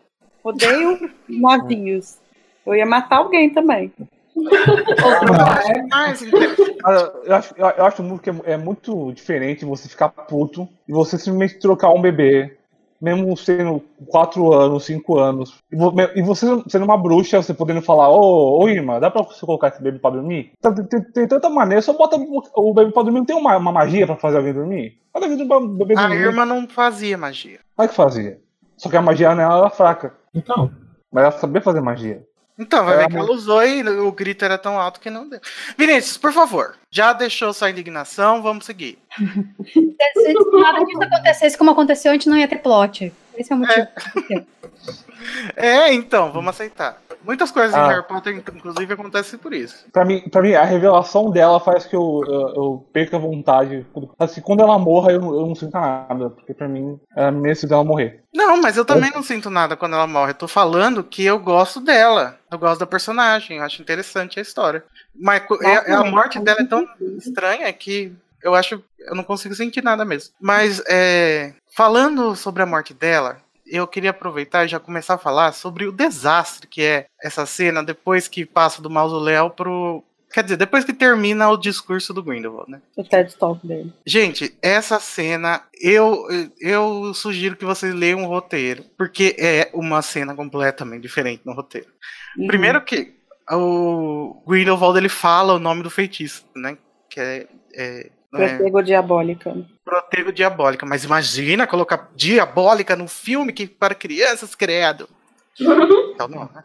Daí ele, a- a- o fogo que sai não é azul, é preto, mas aí já falei sobre isso no site também. E, gente, o fogo ele não é aquela coisa assim que, que vai um rastro atrás do- das pessoas e mata elas. Ele é um fogo que ele vai crescendo do, do centro do anfiteatro para as beiradas e as pessoas vão se, vão se ca- cada vez chegando mais perto da parede e o fogo vai chegando nelas. E é essa que é a graça do fogo.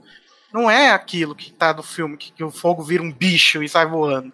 Não tem isso no roteiro. Então, é, você pensa, a criatividade do David Yates, ela tá aí pra quê? Pra destruir o que foi pela Rowling, né? Porque pra- não é pra criar coisas melhores, porque, não- porque ele não tá fazendo isso. E outra, na hora que a Leta morre, o que acontece é, no filme, o que acontece? Ela chega, lança um feitiço no Grindelwald, o Grindelwald se defende, e daí ela decide, de última hora, sei lá, destruir a, a caveira lá, o narguile do, do. Só que isso não fica evidente no filme. Se você não prestar muita atenção, você não sabe que isso aconteceu, porque a edição é uma bosta nessa cena. E aí, no, no roteiro, como que é? No roteiro, ela está ali para destruir o narguile do Grindelwald. Ela vai para destruir o narguile do Grindelwald, ela não taca feitiço nenhum no Grindelwald. E aí ela, ela vai e destrói, explode o narguile e faz todo mundo meio que perder as estribeiras, assim. Daí, pra, pra assim deixar com que o Newt, o Teseu e todo o resto das pessoas possam fugir. Gente, é muito, é muito bem organizada essa cena no roteiro e no filme fica muito bagunçado. Inclusive, na hora que a Leta morre, que, as- que, a- que o fogo chega nela, ele chega nela e consome ela. No filme, não. No filme, o Grindelwald dá uma, é, faz algum feitiço virado pra ela, com a varinha. Como se ele estivesse dando uma vada quedavra nela, ou fazendo o fogo subir nela, sei lá, alguma coisa assim. Só que, ai, não, por favor, eu, eu queria ir no cinema e falar assim, gente, corta esse pedaço e leia aqui o roteiro, ó. Não, e a morte dela também em si é muito bizarra, porque, tipo, no filme ela parece que está, né, tentando é, fazer um movimento contra o Grindelwald ali, e aí o que acontece entre eles não é nem um ensaio de duelo. É Aham. tipo assim, ela tá lá com a varinha apontada pra ele, aí ele, tipo, ai, que saco essa mulher aqui. Aí ele faz um movimento extremamente preguiçoso com a varinha e mata ela, tipo, sem, sem nenhuma, nenhuma, não tem nenhuma tensão ali, sabe? Não tem nenhum, é, não parece que é um duelo, não parece que ele está atacando ela. Parece que ele mandou um feitiço de cosquinha nela e na verdade ela morreu. É bizarro. E no, e no livro, no, no roteiro é completamente diferente. E assim, eu fiz aquele post falando do fogo e teve muita gente que, ai, não acredito que você tá se importando com a cor do fogo. Gente, a mim, eu não ligo pra cor do fogo, pode ser azul. O que eu tava querendo dizer é que o, o Yates não tem. Ele não é visionário na, na, na direção dele, sabe? Ele não tem criatividade. Quando é, quando é pra fazer uma coisa diferente, ele foge do desafio. É isso que eu tava falando. Não era que, ah, eu queria tanto que o fogo fosse preto. E aí, um Era monte uma de gente monotonia. é, gente, era uma. é uma alegoria mesmo, pelo amor de Deus. Só que o, o David Yates é o diretor que você quer quando você não quer um diretor. Aham. Uhum. E aí quando precisa acontece um desastre. Mas enfim, gente, ó. O que, que, mais que vocês acham que precisa ser falado aqui? Acho que a gente tem que falar sobre a McGonagall, né? Nossa, é mesmo. E a, a gente precisa que... falar sobre a McGonagall e o Credence, né? Aurélia. E a Nagini. Eu também queria falar sobre a Nagini. Então fala da Nagini. Eu acho que a Nagini é uma personagem completamente inútil, que fere não só o filme, como ela fere a história do Credence. Mas vamos, vamos falar do Credence também já? Mas e aí, gente? Elabora esse argumento. Elabore, porque por eu, favor. Porque eu, eu acho que o Credence, narrativamente falando, eu acho que ele, ele estaria melhor sozinho. Porque, eu, porque o, o Credence acabou de perder, ele perdeu todo mundo que ele conhece. Ou tá morto, ou, ou, ou não, quer mais, não quer mais contato com ele.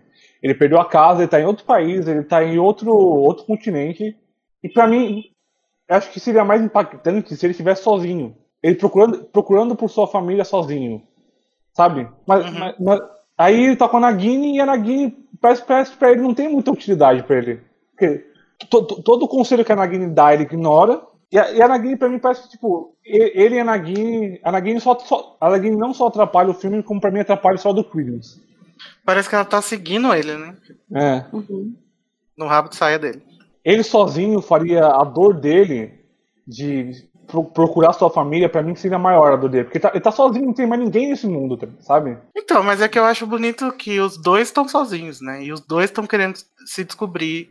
Assim, se ela, ela quer saber como que ela vai ser a vida dela como uma cobra ou como uma mulher, e ele quer descobrir como que vai ser a vida dele como um obscuro ou como um bruxo. E eu acho Mas legal. Mas isso não você- é desenvolvido no filme, né? Então, Vo- Você É. acha que a Nagini, você acha que a Nagini quer isso? Porque a Nagini, não tá, a Nagini só, só, só segue o Credence. Você acha que ela pensa sobre o futuro dela, mas você não sabe se ela pensa sobre o futuro dela. eu sei, então, é isso que eu falo, que é aquele tipo de coisa que a É. gente sabe porque a gente é fã. É, base em subtexto, mas não tá no filme, né? Aham. Eu, eu também, eu, eu tenho essa, eu não concordo com essa visão de tipo, ah, vamos mostrar agora pra desenvolver no futuro. Eu em si não tem importância agora. Se, se a Nagini só vai ter importância no terceiro filme, no quarto filme, você só coloque ela no terceiro filme e no quarto filme. Ah, mas ela tinha que surgir Ai. de algum lugar, né? Sim. É, é bom a gente saber que eles se conheceram nesse lugar e que eles fugiram juntos. O que me não incomoda é só a questão de ela. Eu achava que não precisava ter dado o nome. Até porque me pareceu que foi exatamente truque de marketing, sabe? Foi assim, falar no. Ela revelar, a Cláudia Kim, né, a atriz, revelar, eu vou ser a Nagini, e todo mundo ficar, oh! E, e, né, assim, meio que. Sabe, como que fala quando você quer meio que fisgar as pessoas com muito mais expectativa do que de fato você É vai encontrar? que sem o. É o É tipo. Trailer baiting, queerbaiting. sei lá. É Algum tipo de stand baiting. Porque você tá pegando os fãs por um elemento que eles reconhecem e querem Exato. saber mais. E aí você usa isso pra vender o, o Ah, coisa. Pra não- vender o filme. Não que eu acho que fosse necessário para fãs, mas de qualquer jeito é um nome conhecido, até pra quem não é tão fã de Harry Potter. Então seria interessante, assim, nossa, vai ter a Nagini, o que, será que vai acontecer? E eu acho que seria melhor se guardasse pelo menos a revelação do nome dela pra mais pra frente, como, se, como foi da Rosier, sabe? Ninguém nem falou o nome dela, não precisava falar. Yeah. Mas Ah, ó, eu acho que se eu, come- se eu for começar a falar dos problemas que o marketing desse filme teve, eu não vou acabar nunca, né? Mas Eu acho, é, que eu acho pera, pera, pera, pera. Eu acho que falando sobre isso, a, a J.K. Rowling falou que no primeiro filme ela deu mais espaço pro quarteto principal e a partir de agora ela, ela vai fazer mais conexões com Harry Potter. Eu honestamente eu não quero mais conexões com Harry Potter, eu quero ver aqueles personagens, eu quero ver mais Newt, mais a Tina, mais, a- mais a Queen. Eu quero ver a Nagini, o, o a, a McGonagall, a, vai ser vai, o Flamel. Eu, quero- eu não quero mais conexões com Harry Potter, eu quero que Animais Fantásticos Seja se, animais fantásticos. é, se, se Uhum. É, eu por- acho que eu acho que, pelo menos assim, a minha, a minha percepção disso é que assim, é lógico que é legal você ver a Ivy Hogwarts e tal, mas eu prefiro que isso aconteça de forma natural. Então, Exato. assim, a narrativa está levando para a gente ir para Hogwarts, então a gente vai, por acaso, ver o castelo, ou a gente vai ter que reencontrar esse personagem, e não você ficar enfiando esses elementos para que você para apelar para o senso de nos- nostalgia das pessoas. Então, Exatamente, preciso- porque a história de Animais Fantásticos ela é uma excelente oportunidade para dar é, histórias antigas de personagens que a gente não esperava. É uma excelente oportunidade para dar a história da Nagini. Só que É. por que só jogar ela lá agora? Pra mim, é marketing. Pra mim é só atrair mais gente, principalmente mas- porque o marketing É. do filme já tava tão queimado, né? É. Uhum. Eu, eu- eu pensei em falar isso no final, mas eu acho que o meu maior medo quando mais fantásticos é quando a série acabar, eu olho pra trás, eu olho, eu olho pra trás e digo, isso aqui podia ser um texto do Pottermore. Tudo isso aqui, tudo isso aqui podia ser um texto do Pottermore sobre a Primeira Guerra Bruxa, Newt, Nagini, blá blá blá blá, sabe? Ah, será? Acho que não. É. Esse é meu, eu, eu acho digo, que não. Eu digo que, eu digo que vai ser, mas esse, esse é o meu medo. Então, é, eu concordo. Eu acho que o Animais Fantásticos tinha que ser um spin-off, não uma prequela. Como que fala isso? É. Sequência, sei lá. Frequência. É uma prequela de, de Harry Potter. Não acho que devia ser prequela de Harry Potter de nada. Eu, queria, eu acho que devia ser simplesmente um spin-off. Mas, né, a gente tá ganhando isso, tudo bem. E eu não, eu não acho que Nagini foi, foi ruim, porque eu achei nada forçado. Inclusive, eu- ela não ter papel nenhum na narrativa, eu, eu até achei bom, porque eu esperava que fosse ter uma forçação de barra por causa dela ser do Harry Potter, mas não teve. Eu acho que Então- isso vai vir pra, pro fim. Eu tenho medo que ela ter sido introduzida na história foi só um motivo pra, quando terminar o último filme, eles poderem introduzir o Voldemort e ligar tudo isso ao Voldemort de algum jeito. Ou ela é a mãe do Voldemort, né? Ai, não, por favor, para com isso. Oi? Não, eu, Oi? Elabore? Na minha cabeça, Ah, tipo, é tá com essa viagem? na minha cabeça, tipo, o Voldemort tem alguma coisa a ver com o Credence e por isso que a Nagini é tão, é tão leal ao Voldemort, por causa do Credence. Porque tem alguma coisa do Credence, o Voldemort tem alguma coisa a ver com ele. Mas eu tenho uma. Eu tenho o Voldemort, na verdade, é o quinto irmão do Dumbledore. Não. A gente vai descobrir no futuro. como, Eu como acho, disse, gente. Como, como eu disse, eu tenho uma visão oposta. Acho que personagem inútil você, você, você, você se livra.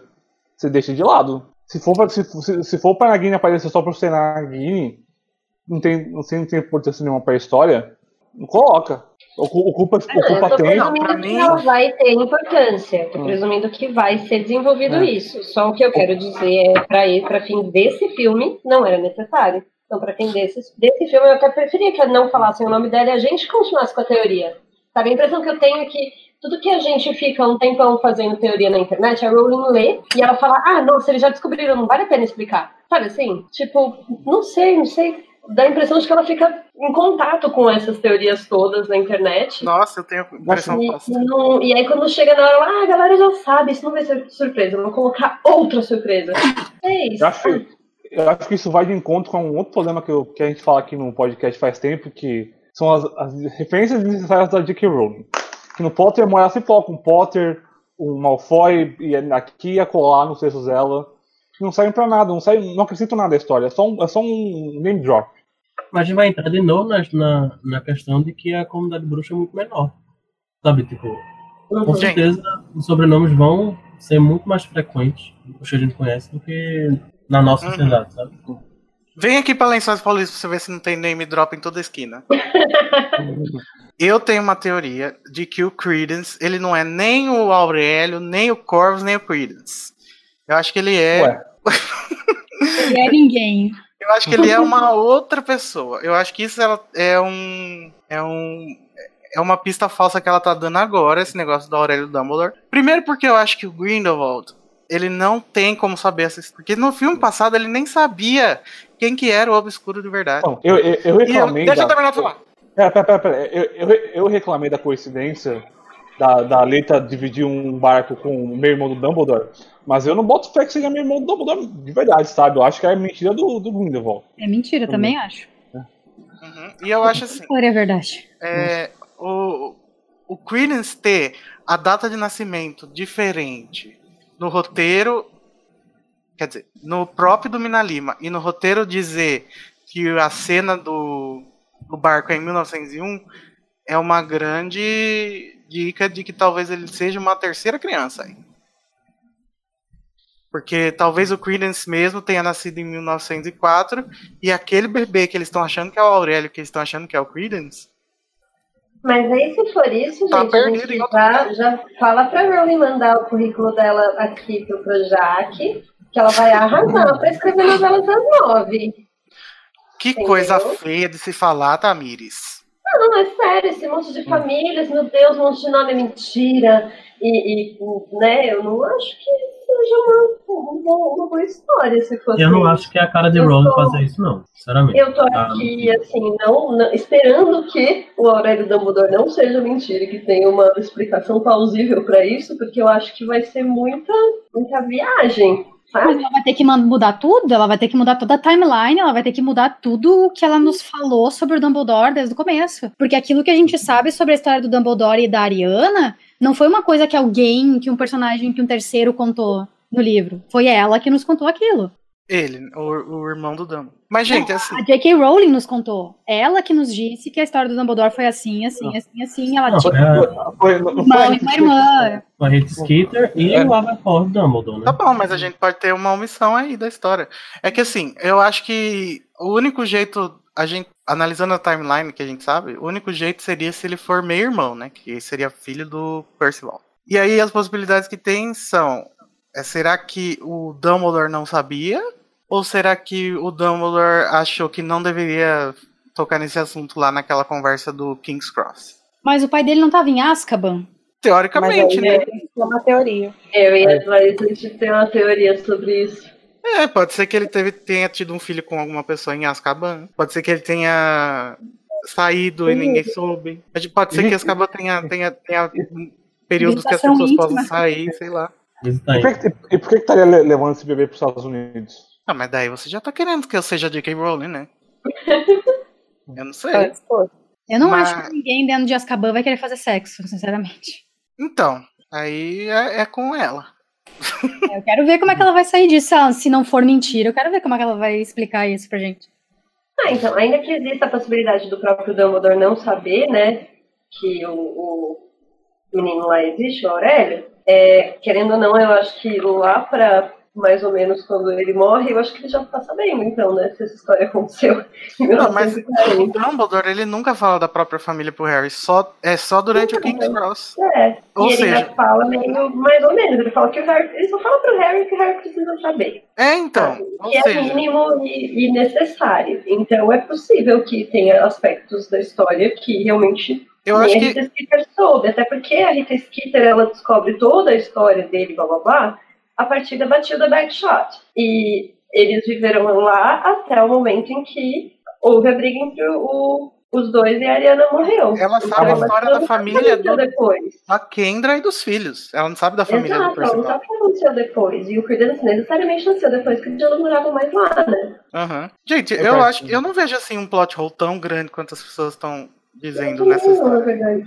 Eu acho que é explicável. Como É, ela vai eu- explicar é que eu tô com medo de pode ser que seja meio louco, assim. É inexplicável ele ser filho da Kendra com o Percival, mas ser filho do Não Percival tem não é. Me É, que incomoda, me mais, incomoda me, me incomoda mais a coincidência da Aleta no mesmo barco. O que me incomoda é ser um plot hole. Mas Vinícius, a gente não sabe se aquele barco era de famílias sangue puro do- da britânico, sabe? Não tem como a gente se decepcionar com uma coisa que a gente nem sabe o que é. Não tem como dizer que ah, essa coincidência é decepcionante, sendo que a gente não sabe se é alguma coincidência, entendeu? Mas é uma É. coincidência. É coincidência. Não, é É uma uma coincidência. coincidência o nenê que ela trocou ser um Dumbledore, daí esse nenê virar um Obscuros, que é o nenê que o Grindelwald mais quer no mundo. Pode ser que não, pode ser que elas estivessem ali um do lado do outro, porque, porque as duas famílias eram amigas, a gente tem tanta coisa pra, pra resolver ainda. Um bebê Se as que. duas famílias fossem amigas, ele ia- ela ia saber quem é o Credence desde o começo, a Leta Lestrange. Porque ela era uma criança. E, e- e existe Ali, motivo pra, vocês pra falam, gente ah. acreditar que as duas famílias se conheciam, porque a, a tia do Credence lá que tá levando o bebê chama a Irma pelo nome. É, não pode É ter conhecido no barco? Não pode ter conhecido no barco? Parece que é, parece que é velhinha longa.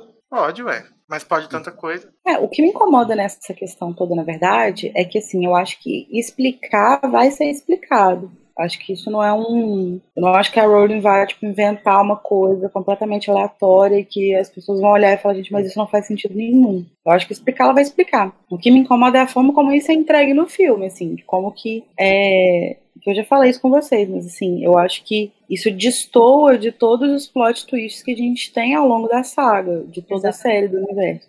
Porque ela é apresentada de forma muito descolada das coisas. Você não tem pistas ao longo do filme que te levem a, a, a- que depois que você reassiste você consegue enxergar e falar, ah, isso aqui tá aqui, ó, eu achava Tava que era o tempo todo. mas na verdade, Ah, é, tava aqui o tempo todo. E a história do. Dumbledore contando o negócio da Fênix e daí depois a gente vê ele cuidando da Fênix? Não, mas essa é a Não, única. essa é a única coisa. Ué, mas você falou que não tinha nenhuma, agora tem uma. Não, essa Mas é a não. única ligação. A pista. é a única- É, é uma única ligação, assim. Quando você vê a Fênix, você cai a ficha. Peraí, que ele vai falar alguma coisa a respeito do Dumbledore, porque o Dumbledore falou da Fênix lá do começo. Você só faz uma ponte, não é uma pista, entende? É uma ponte mim. fortalecer a ideia. É, É verdade. Essa história da Fênix foi outra que eu achei horrível isso. Eu achei ridículo. Essa história da Fênix sempre vir quando um Dumbledore precisa. Eu achei que era o da Fênix daquele Dumbledore. Aquele Dumbledore é especial. Mas não, todos os Dumbledore. Enfim. Isso, nossa. Mas eu só acho legal, eu acho legal ter uma mitologia da família, assim. De alguma. Não sei se vai, se isso vai se sustentar ao longo dos filmes, mas assim, a princípio, a ideia dessa família ter uma, uma questão dela ali, uma coisa mágica dela, eu acho legal. Acho que pode ser coisas interessantes. E o, e o pacto de sangue do Dumbledore, você acha que. Não, vamos falar da McDonald's. da McDonald's, não. Da McDonald's. Falar McDonald's. Depois a gente fala do pacto em outro episódio. Gente, então, né? No fim das contas, a McDonald's tava de acordo com o Canon, né? Olha só, e Aparentemente. Aparentemente. Por quê? O que aconteceu? Em Ordem da Fênix, Umbridge vai lá e pergunta pra McGonagall: Quanto tempo você trabalhou em Hogwarts? Daí a McGonagall fala: 39 anos esse dezembro. E aí as pessoas pegaram 1995, que é o ano em que se passa a Ordem Fênix, e fizeram uma subtração simples de 39 anos e descobriram que, ou seja, daria 1956. Posteriormente, é, quer dizer, até aqui a gente só tinha a a- a- o ano em que a McGonagall tinha começado a, dar aulas em Hogwarts. Posteriormente, a Rowling lançou o texto falando que depois de Hogwarts, a McGonagall tinha trabalhado dois anos no Ministério e depois tinha ido dar aulas em Hogwarts. Ou seja, agora a gente tem um- uma data que é possível pro, pro nascimento dela, né? Que seria 1935. Que a gente faz a soma dos 11 anos, mais os 7, mais os 2 do Ministério, dá 1935. E subtrai dos 1956, dá 1935. Acontece que a McGonagall nunca disse que os 39 anos que ela trabalhou em Hogwarts como professora foram consecutivos. Ou seja, ela podia estar completando 39 anos aquele dezembro, mas não 39 anos corrido todos juntos. Ela pode ter tirado umas férias aí no meio que, no caso, são férias de 46 anos, mas tudo bem. Tive uma breve férias de 46 anos.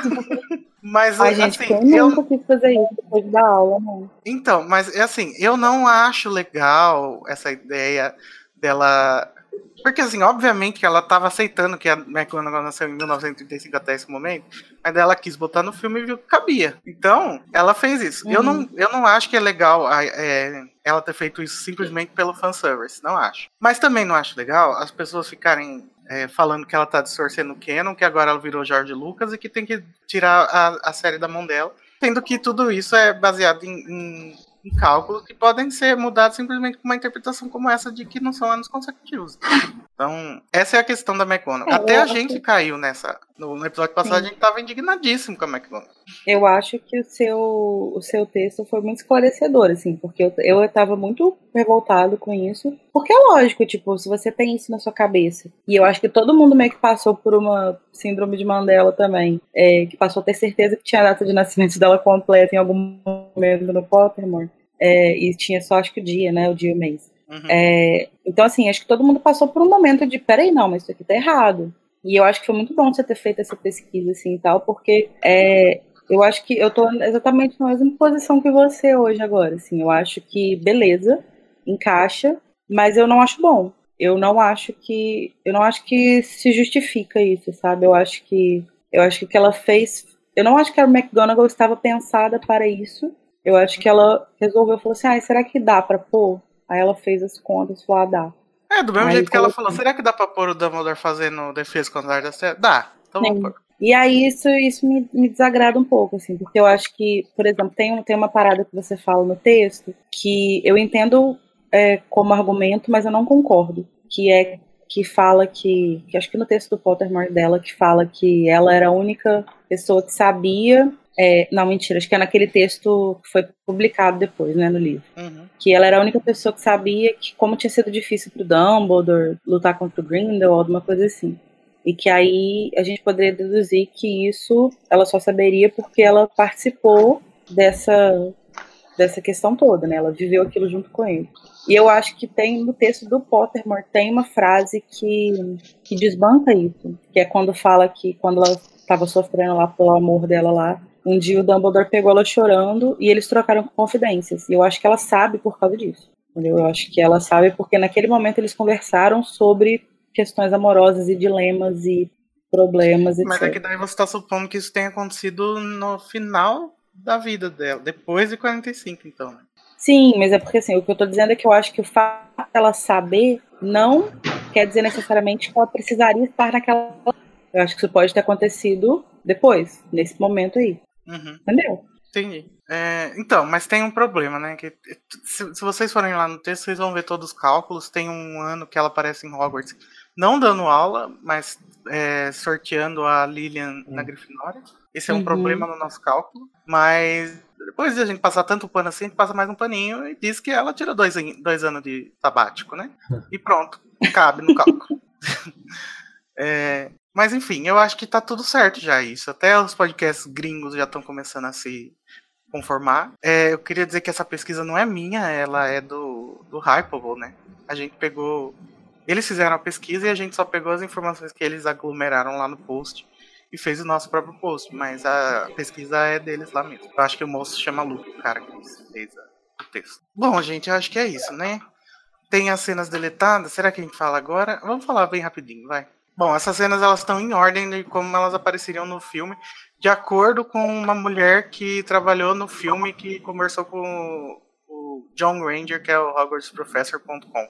Então, a primeira cena do filme seria do, aquela que a gente vê um pedaço no, num dos trailers, que é o Credence olhando pro pôster do circo. Não tá no filme de, Uhum. de lugar, em lugar nenhum. Essa cena eu ouvi alguém falar que ela possivelmente até foi gravada para o primeiro filme. Não lembro onde que eu ouvi isso também, mas que ela possivelmente foi gravada para o primeiro filme e não foi usada, e eles podem ter usado ela no trailer. Ah, não, mas é que a, a moça que trabalhou no filme, ela teve acesso ao roteiro de filmagem e ela disse que existia essa cena mesmo. Tipo, no primeiro começo do roteiro. Então, tá bom. Mas, Eu vi em algum lugar, então não lembro onde foi, não. Mas Foi pode ser, né? Que eles pegaram a cena do filme anterior e botaram nesse. É, tem também o lançamento do livro do Newt no Beco Diagonal, mas isso a gente não tem informação se foi filmado mesmo, se foi só pra aquela foto que aparece na revista. Mas. Uhum. Ah, provavelmente Tem- foi só pra foto, né? Tem aquele. Não, mas aqui tem imagens dele assinando o livro sozinho na mesa, que não faz sentido ser só pra aquela foto. né? É pra aproveitar o. o, o setzinho criado. Cenório. É o cenário. Depois, teoricamente, dessa cena viria. É, aqui já é depois da escapada do Grindelwald, né? Daí viria a cena do, da Leta, o Teseu e a Vila dançando naquele lugar lá que a gente não sabe o que é, que tá em vários trailers. É a primeira imagem da Leta que a gente teve, né? Uhum. Depois viria a cena da Rosier seguindo alguém em Paris, que daí meio que setaria o personagem na história. Depois teria a cena do Ministério, que tá no filme, e depois da cena do Ministério, o Newt e o Cecil vão pro bar bruxo chamado The Silence Tale. Inclusive tem uma foto de bastidor deles nesse cenário que não foi usado. E é o David Yates conversando com os dois atores. E teoricamente lá eles conversam. O, o Teseu pede pro Newt ser o best man do casamento dele. Mais uma cena que não tem é a do Dumbledore usando o Deus Iluminador. Não sei que ordem que, vai, que ela estaria naquela cena, mas eu desconfio que a Rowling não gostou disso e mandou tirar. Que ele não teria. Não tem problema, eu achei tão fofo. Não, mas deve ser alguma coisa dos planos dela, né? Porque é, essa cena foi toda refilmada. A cena do Dumbledore com o Newt. Tirando a parte de cima do, do St. Paul's, é, o resto é tudo refilmagem. Que alguma Talvez coisa ele não tenha feito ainda o Desiluminador na época, né? Uhum. É, depois dessa cena, teria a cena do Yusuf Kama. Quer dizer, depois da cena do, do circo, teria a cena do Yusuf Kama e a Tina indo lá no bueiro, né? Que é onde o Yusuf Kama mora, pelo jeito. E foi cortada, que tá nos, tá nos trailers também. Aí teria a cena do ministério lá da Queen sambando no chão. E depois da cena do Dumbledore em Hogwarts, teria uma cena em que o, ele conversa com a McGonagall sobre alguma coisa. que não sabe o que. Mas o Jude Law disse que tem uma cena dos dois conversando. Inclusive tem uma, um pedaço dessa do começo dessa cena que é o Dumbledore andando pelo corredor de Hogwarts, que tá em vários trailers também, de costas, que não tá no. Também teria nesse, mesma, nesse mesmo lugar do filme a Leta e o Teseu conversando no corredor. E aí é, é, existe a teoria de que, o, que a, o roteiro tinha muito mais coisa da Leta e do Teseu do que tem, na verdade, no filme. Depois da cena do, do Grindelwald da, convencendo a Queen, teria a cena lá do casamento, que eu já falei. Algumas cenas do Dumbledore com o livro da Ordem da Fênix, que é aquele mesmo livro o Flamel, o Flamel tem. Ele tá falando que é a Ordem da Fênix, mas... É, porque tem, uma Fênix na capa, né? Fui eu que dei livro, o livro da Fênix. É. O- tem também o Dumbledore apontando pra si mesmo no espelho do Gisele, que não tá no filme, que ele nem se mexe, né, naquela cena. Aquela cena é, do, do Credence e da Nagini no telhado, lá, que o Credence mostra o, obscuro pra Nagini. Eu desconfio Eita. também que esse seja uma cena que a, que a Rowling mandou tirar, porque conceitualmente o Credence tá fora. O, o obscuro está fora do Credence, né, nessa cena. E no filme isso não acontece. Ele é o Obscurus, né? O Obscurial e o Obscuro são a mesma entidade física. É, a Leta e a Tina ajudam. Tem uma cena ajudando o Newt, tipo, salvando o Newt no Ministério francês naquela luta com os Matagol lá que tiraram. O Newt, teoricamente, derruba a maleta na correria e aí a, a Tina e a Leta distraem os bichos pra ele conseguir pegar de volta. Tem uma cena da Leta chorando loucamente depois de contar a história da família dela. E a cena final, que é do Flamel trazendo croissant pros personagens. Hum. Que daí eles cortaram. Mas é isso. Vou agradecer o Vinícius e o Renato. Seja bem-vindo de volta, Vinícius. Esperamos ver você muitas vezes mais. Obrigado. Você também, viu, Renato? Ah, tá certo. Nada. Agradecer também a Larissa. Muito obrigada, Larissa. Dá o seu jabá aí do seu Eu canal. agradeço. É, são Sereníssima no YouTube. Agora a gente também está com podcast. Olha só que novidade boa. Eu consegui fazer o meu concorrência. coisa. E acho que essa semana já fica disponível no Spotify e no iTunes, mas já está disponível em algumas plataformas. Então, se você não gosta de vídeo, você pode ouvir o podcast. Mas é São Sereníssima no podcast e no YouTube. E a Tamires. Tamires, dê o seu cartão aí de visita.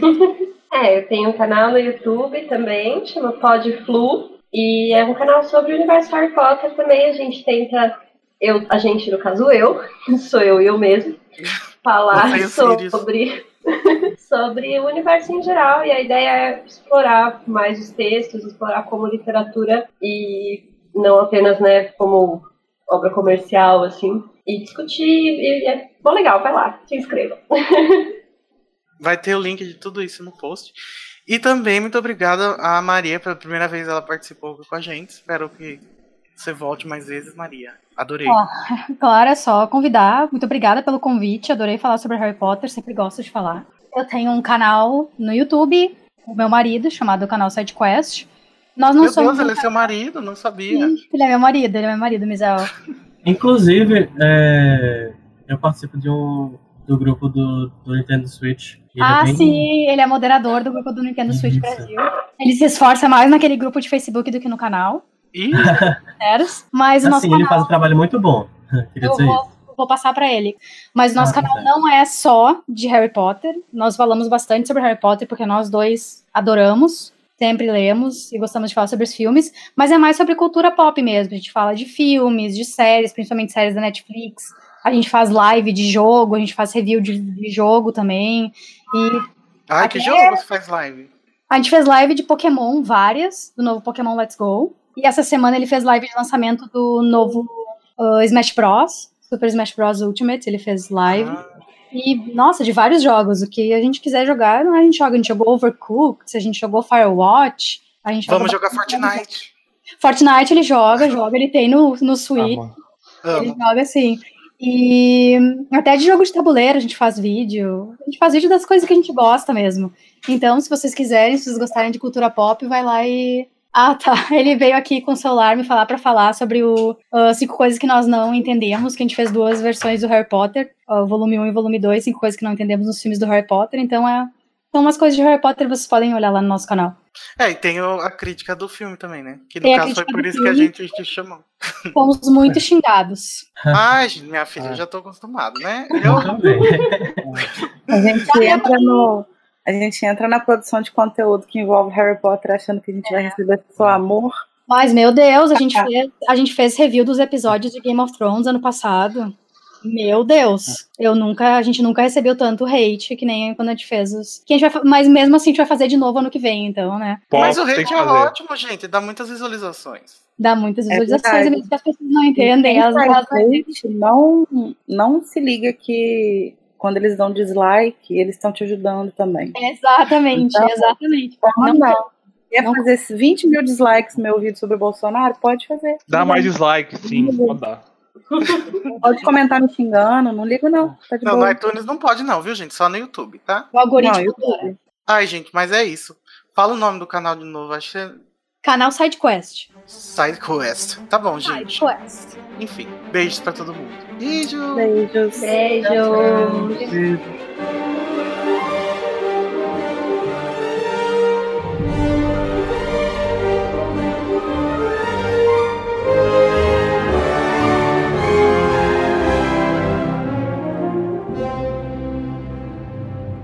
Então, pessoal, é isso aí. Vocês não se esqueçam que vocês podem entrar em contato com a gente no Twitter e Facebook, site Animagos, no YouTube Instagram Animagos Brasil. Deixem seus comentários aí no episódio pra gente falar sobre o que a gente não falou ou sobre alguma coisa que você não concorda com o que a gente falou no episódio que vem, onde a gente vai ler os comentários de vocês e falar um pouco mais sobre o filme. É isso, até o episódio que vem.